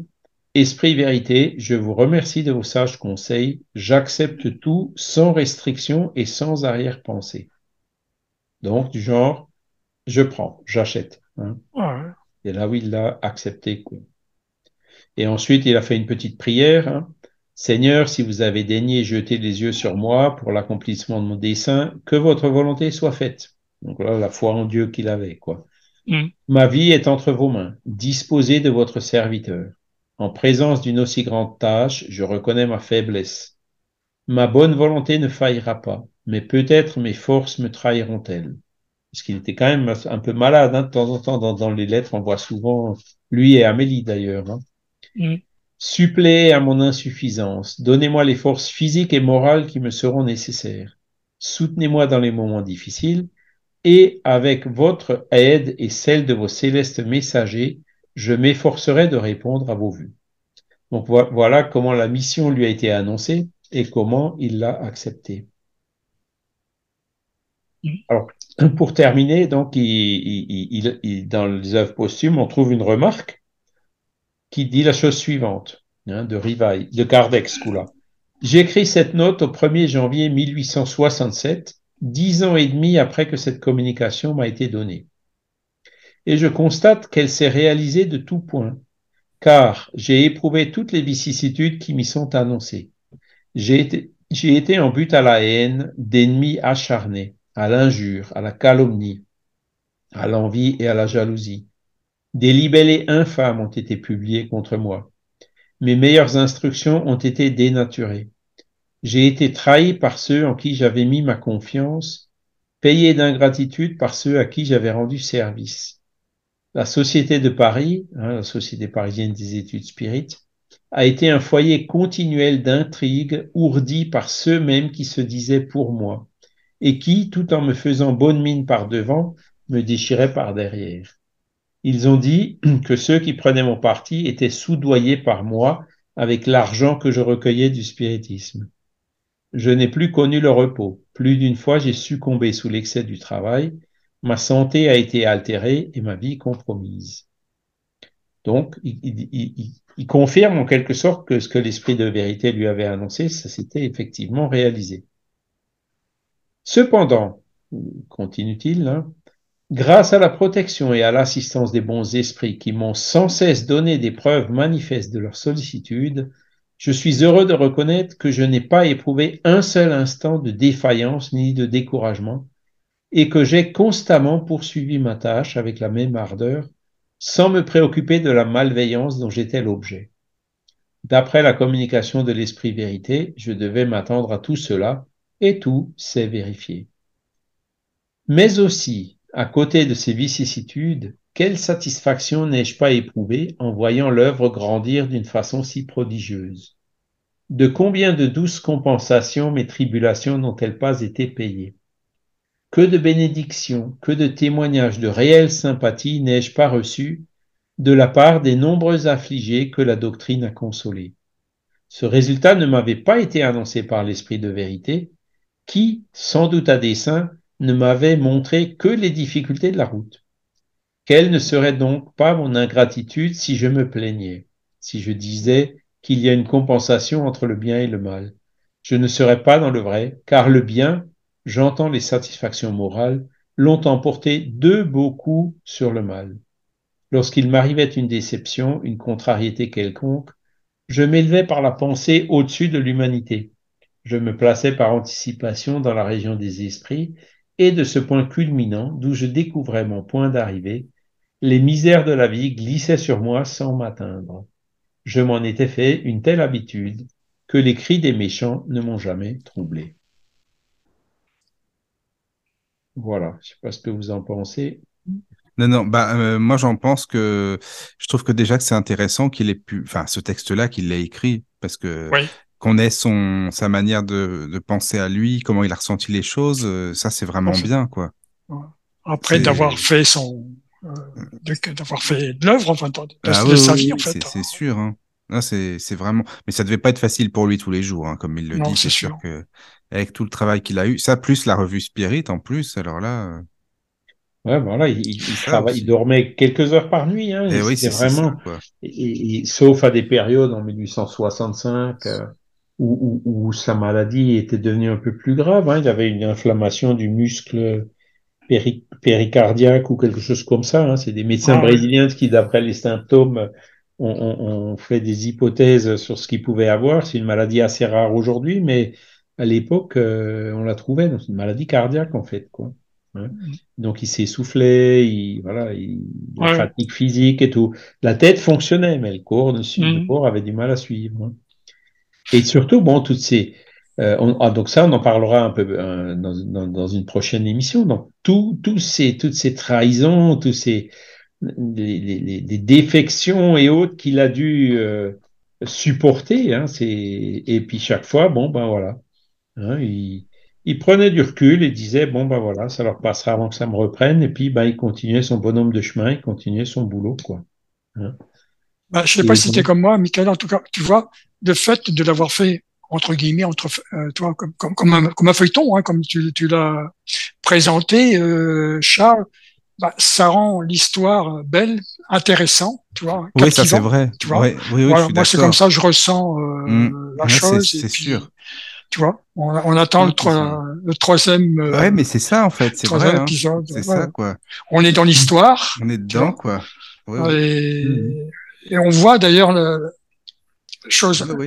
Non, mais comment c'est vrai, dirais-je, c'est ça. euh, intéressante, vraiment. hein. Donc, euh, ouais. On voit l'histoire autrement, d'ailleurs. bonhomme, quoi. Non, non, Voilà. mais c'est c'est vrai, c'est vrai. hein. Le personnage, euh, tu, tu le vois différemment, en fait. Voilà, c'est euh, ça. Mm. Et toi, Caro, qu'est-ce que t'en penses? Parce que... Bah, je me dis qu'il a quand même carburé euh, entre 57, c'est ça, pour le livre des esprits, et sa mort en 69. Hein, Entre 55, hein, quand il a commencé, et puis 69, hein, c'est ça. Et- vrai, et en fait, travail. hein. il, il- il, euh, très vite, il était, on verra, on verra quelques détails là-dessus aussi. Donc, il, il- il faisait plus que ça, quoi. Il avait laissé son boulot, euh, euh, donc de, de comptable là dans les dans les dans les journaux et la librairie catholique, parce que c'est ça devenait incompatible. Il avait essayé aussi par une lettre de devenir euh, le, le- le- le rédacteur en chef d'une des revues du baron Dupotet du magnétisme, mais ils ils avaient, ils- comment dire, euh, il n'a pas été pris. Et je pense que là aussi, c'est il les esprits voulaient qu'il se consacre euh, à, à son boulot, à sa mission, et qu'il Ouais, ça. se, qu'il se disperse. Euh, Ouais, Mais ouais. il aurait, il avec aurait tout le respect faire. pour le euh, magnétisme, quoi, mais il fa- fallait vraiment qu'il qu'il qu'il codifie. euh, Bah là, c'est ça. quoi. Il se serait Voilà, dispersé, c'est ça. c'est vrai. T'as Tu es raison. destiné pas- pour ça, voilà. Mm. Donc, Bah oui, on peut pas tout faire. Ils ont tout euh, fait. euh, Et matériellement, bon ben, il- en 1849, hein, comme je l'ai dit la semaine dernière, il a acheté la Villa Ségur à, à 10 000, 10 000 francs. hein. Mhm. Et c'est un truc qui, qui euh, donc euh, dix ans plus tard, valait déjà dix fois ce- cette valeur-là, quoi. hein. Mhm. Et donc, quelque part, les esprits euh, l'avaient déjà préparé, bon, pour qu'il fasse cette acquisition. Et c'est donc ça qui lui a permis de, bah, de faire des prêts, en donnant ça comme garantie, hein, pour pouvoir euh, financer lui-même de sa poche, hein, euh, ben les, tous- toute la publication, toutes les publications de ses livres. Alors Mm. c'est clair qu'il y avait, ça, ça rapportait un peu d'argent, mais pas suffisamment pour le développement euh, euh, que, que sa mission, que son œuvre a pris. Hein. Et donc, euh, il a mis de l'argent de sa poche pour y arriver. hein, ça, on le verra aussi. Et son épouse dans tout ça? Ah ben, euh, son épouse, alors c'était... Euh, de, de là, il fait un très beau discours sur Amélie. Il dit c'était vraiment comme la femme de l'Évangile. hein. Donc elle était là, vraiment. Bon, on, a vu comment ils sont connus hein, la semaine dernière. Mhm. Donc euh, voilà, ils étaient programmés l'un pour l'autre et Amélie, c'était vraiment son bras droit, bras droit dans, dans et, et là maintenant on le voit dans les détails des lettres euh, qui sont arrivées entre temps, quoi. Euh, que euh, ben, quand il partait, elle s'occupait de tout, enfin de tout ce qu'elle pouvait, euh, qu'elle lui donnait toujours des conseils, euh, qu'elle l'aidait, que voilà, c'était vraiment euh, la compagne euh, dévouée et qui avait adhéré à la cause comme lui hein, Mhm. et qui lui a survécu. Donc elle, elle est morte en 1883. hein. Donc euh, c'est là où la, la période était un peu plus difficile pour Amélie avec tous tous les comment dire les bras cassés qui étaient autour d'elle quoi.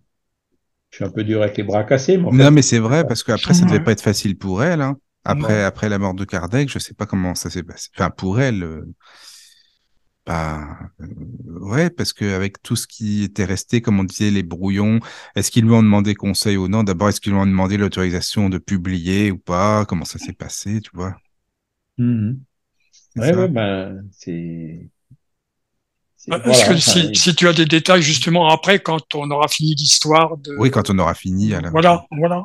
mhm. D'en parler peut-être un peu pour euh, On a, on, a ajouter. retrouvé, on a retrouvé des choses, effectivement. Je, je- je pense que j'en parlerai euh, la semaine prochaine. Donc voilà, là, là, oui. c'est voilà. oui, euh, quand, quand, disons, quand on aura quand, de- dans, tu vois, On en le est- déroulé de, de sa vie, quoi.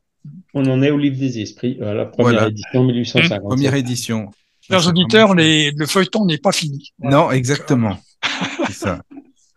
Ah, mais c'est tellement, c'est vrai que c'est super intéressant, hein. Enfin, moi, j'adore. hein, Non, parce que- avec tous ces détails, hein, c'est vrai. Ah oui, oui, oui. Ouais. Alors, les œuvres posthumes, donc, euh, on les lit dans le livre, hein, parce que dans, dans toutes les, euh, comment dire, euh, les documents originaux qui ont été retrouvés, il n'y a pas ceux des œuvres posthumes. hein. Moi, c'est ceux-là que j'aurais bien aimé, euh, euh, comment dire, euh, voir, hein, mais ils y sont pas. Ils y sont pas. On ne sait pas où ils sont, est-ce qu'ils ont été conservés ou pas, on ne sait pas. Voilà. Mais bon, après, euh, ce qu'on vient de lire, euh, bon, c'est les maris qui l'a publié, donc lui, il les avait, ces documents originaux. Mm. Est-ce qu'il avait vraiment intérêt à touiller quelque chose ou pas? Je pense pas. hein. Euh, mais, Oui, mais tu vois, ce que je trouve dommage, c'est quand on, quand tu trouves euh, Kardec, par exemple, je sais pas moi, tu sais, tu as des coffrets Kardec, même sur euh, App Store, là, tu as des bouquins, l'intégrale des bouquins, ils mettent pas les, les, enfin, mince, les œuvres posthumes les œuvres dedans. posthumes, ouais, mais même nous, donc on, on en a en cours sur Asso Kardec, hein, euh, des, Oui, .fr. Mais bon, on, on- en fait, quand je dis qu'on n'a pas retrouvé d'originaux euh, de ce qu'il y a dans les œuvres posthumes, on en a trouvé un. D'accord? C'est une communication qui date de, de 1868 sur, les, sur euh, la Genèse. Et donc là, la oui. communication originale, manuscrite et écrite de la main de Kardec a été retrouvée. Ah oui, Et- ça c'est bien. Et c'est là où c'est un petit peu euh, embêtant, quoi. Ça correspond pas avec ce que les maris a publié dans, dans Ah, les œuvres mince. hein. Ah Donc, oui. ce- cette communication-là, il l'a touillée, mais en fait, on sait pourquoi il l'a touillée. Hein. C'est là, on comprend pourquoi il l'a touillée. Et donc, euh, la vraie communication est revenue. Alors, ça porte pas plus de conséquences que ça, mais à l'époque, euh, il y avait euh, certains détracteurs euh, Hmm, oui. qui accusaient les maris d'avoir lui-même aussi touillé euh, la Genèse quand il l'a republiée en 1872. D'accord. Et, et donc, euh, cette communication euh, semait un peu le doute là-dessus, et c'est pour ça que les maris euh, a dû faire des modifications dedans. Voilà. Ah oui. Mais l'un dans l'autre, on se rend compte que euh, les maris n'a probablement pas touillé euh, la Genèse, hein, adultéré la Genèse. Non. Et que la, la Genèse révision, hein, révisée, là, la, la fameuse euh, cinquième révision de la Genèse qui est dont il existe un exemplaire euh, qui a pour l'instant été trouvé dans le monde à la bibliothèque de Neuchâtel, Ah oui. et les autres sont donc qui datent de 1869. Toutes les autres euh, datent de 1872 ou après. D'accord? D'accord. Mais euh, on- les recherches qui ont été faites permettent de dire que C'est euh, très probablement Kardec qui a fait euh, la révision, qui était déjà prête euh, l'année d'avant, en 1868, Oui, oui, oui. et que ouais, ouais. euh, les maris, il a, il a rien, il a rien changé dedans. Par contre, Ah, cette dans les œuvres posthumes, c'est au moins cette communication-là, il, il a changé quelque chose. Ah oui, Mais les autres, euh, je pense pas. Voilà. C'est peu probable que ce que je viens de vous lire, par exemple, ben, on, on sent que c'est, voilà, c'est, il y a, il y a une, il y a une cohérence d'ensemble euh, avec ce qui est écrit et, et ce qu'on constate que Kardec a vraiment fait. hein. Donc, euh, les- il y a tous les caractères de l'authenticité. Mm, mm. Oui, c'est sûr. Puis tu le ressens, hein, quand c'est Kardec, l'écriture, tout ça, je sais pas, le style, ah, la manière d'expliquer les Oui, choses et c'est tout, sûr, tu ouais, vois. C'est Mais vrai. une petite question bête, là, c'est qui est plutôt visuelle. Est-ce qu'il avait une belle écriture euh, euh, Euh, c'est bon. régulière ou autre, tu vois ce que je veux dire hein mettre, ouais, c'est. Enfin, euh, là, on a, on a donc euh, des centaines de documents qu'il a écrits lui-même. hein. Au début, ben, c'est un peu dur à déchiffrer, mais avec le temps, en fait, on s'y habitue et donc, euh, on- comment dire, son écriture, elle était quand même régulière. hein. C'est, le problème, Hmm. c'est que euh, c'était une écriture de, de, ben, des années 1860, hein. et donc aujourd'hui, euh, les S, euh, il y a un certain nombre de lettres qu'on n'écrit pas tout à fait pareil. Oui, oui, d'accord. La calligraphie où- était un peu différente euh, Voilà. pour certaines lettres. Ouais, ouais. On a regardé, euh, par exemple, les, tu sais, il y a des, des- des livres sur la généalogie qui donnent euh, des indications sur la calligraphie à l'époque et tout. Ouais, ouais, ouais. Grâce à ce genre d'aide et tout, aujourd'hui, on arrive très très bien à déchiffrer. hein. Les, Donc, les euh, majuscules, tu vois, on avait tendance à, à être un petit peu plus, entre guillemets, artistique, tu vois, au niveau des, majuscules. Ouais, vois. C'est ça. Ouais, ouais, c'est ça. Et après, bon, euh, il faut aussi considérer que, ben, comme dit, hein, c'était pas appuyer sur le bouton pour faire une photocopie, il fallait tout recopier. Hein. S'il y avait 10 pages, il fallait Ouais, recopier oui, oui, 10 justement. pages, hein. Mm, ah ouais. Et c'est pour ça qu'il a fait, euh, qu'il avait pris un secrétaire, hein, Dambel, des liens. Et, et ce qu'on voit, c'est que euh, ben, beaucoup des, des, des copies, en fait, euh, ont été faites par ces secrétaires-là. Il, il fallait Mhm. vraiment quelqu'un qui écrive. euh, et l'écriture de Délien, par exemple, elle est un peu plus facile à lire que celle de Kardec. Mhm. Bon, ça c'est pour me pour me, mon souvenir euh, visuel, tu vois. Puis, euh, Je me souviens de, de belles écritures. Mon père écrivait une très très belle écriture, euh, des, gens de ma famille Oui. aussi. Puis voilà, tu vois, c'est un petit peu ce, ce côté euh, graphique, tu vois, donc d'une page d'écriture bien bien faite, quoi. Je veux dire, tu vois. Sous, ce- sous, cette, euh, sous cet aspect-là, il avait plutôt une écriture rapide. Tu vois ce que je veux Mhm. dire? C'est-à-dire, il, fa- il fallait, que- il fallait que ça dépote hein, pour faire tout ce qu'il Ouais, a c'est fait. ça, bah oui. Voilà. Et, et quand on quand on lit sa lettre à Amélie là de 1831 ou 32, euh, ouais, c'est ça. On, on voit euh, en fait et qu'on la compare avec celle qu'il avait plus tard comme Kardec, euh, c'est c'est clair, on voit que c'est la même. hein. Mm. On voit que c'est la même. Mais cela dit, je suis pas graphologue, hein, donc je- Non, non, non, moi, moi non plus. Non, non, Mais c'était, l'aspect artistique, entre guillemets, tu vois, de, de, de, de l'écriture, hein. Oui, ça. alors ça c'est quand, tu- quand on écrivait, qu'on prenait le temps d'écrire, etc., qu'on- Mmh. Voilà. qu'on insistait plus euh, sur la forme que sur le fond, quoi. Ouais, c'est vrai, c'est vrai. Kardec, c'était plus le fond que la forme. hein. Eh oui, Donc, oui, oui, oui. euh, on- c'est c'est pas, euh, il perdait pas de temps à faire des belles lettres. Hein. Il l'essentiel, c'est que ce soit lisible. Bah non, c'était pas le but non plus, Voilà. c'est sûr. Parce que bon, je me souviens, bon, à l'école, même euh, de cette époque-là, c'est vrai que quand on apprenait à écrire, c'est vrai que l'instituteur nous, nous apprenait à bien écrire, quoi, à bien former ses lettres, etc. Tu vois, ça était un petit peu euh, dans ce sens-là, tu vois. Le souvenir un peu de ça aussi, ça jouait. C'est vrai, c'est vrai. Avec les, les cahiers, avec les, les, les Ouais, les lignes, cahiers, exactement. avec la hauteur des, du T, la hauteur du L. euh, Ouais, tout à fait. ouais. Ça, après, les, les, les jeunes, c'était plus pareil. Hein. C'est un peu perdu aujourd'hui. Oh, hein. c'est perdu tout ça. Voilà. Mais bon, c'est une analyse qui reste à faire, ça, hein, une analyse graphologique. Euh, Oui, il y aurait, peut-être des l'évolution, choses à, à euh, tirer euh, sur le plan, oui, les, les spécialistes de, de graphologie, là, effectivement, sur, euh, On n'est qu'au début hein, des, de, de, de- Ouais, ouais. du déploiement Bah oui. de ces documents. Hein. Mais même, il y en a Mhm. beaucoup qui sont même pas encore transcrits. Hein. Bon. Moi, je sais que je les ai tous lus comme ça en diagonale, hein, mais après, euh, ben, récemment encore, j'ai trouvé euh, des choses que, que voilà qu'on cherchait et que j'avais pas vues, quoi. Mhm. Et donc c'est et, et après il y a beaucoup de choses qu'on comprend pas. Hein, il, cite des noms et tout. Alors là, du coup, comme les documents sont mélangés, ben il faut prendre des documents de la même époque, tu vois, et puis voir les choses Ouais, ouais. qui reviennent et, toute la contextualisation reste à faire. Hein. Mhm. Alors, il y a de quoi faire pour les, les gens qui s'intéressent euh, à ce Ouais. genre de recherche. euh, Il y a encore beaucoup de boulot. Hein. Donc, euh, ça, Ah bah ça. c'est sûr. Ça Mm. oui. Ah, je, je vous ai dit, hein, ils sont en train de les publier euh, progressivement sur Oui, voilà. euh, le projet euh, euh, de l'université de Juiz de Fora au Brésil.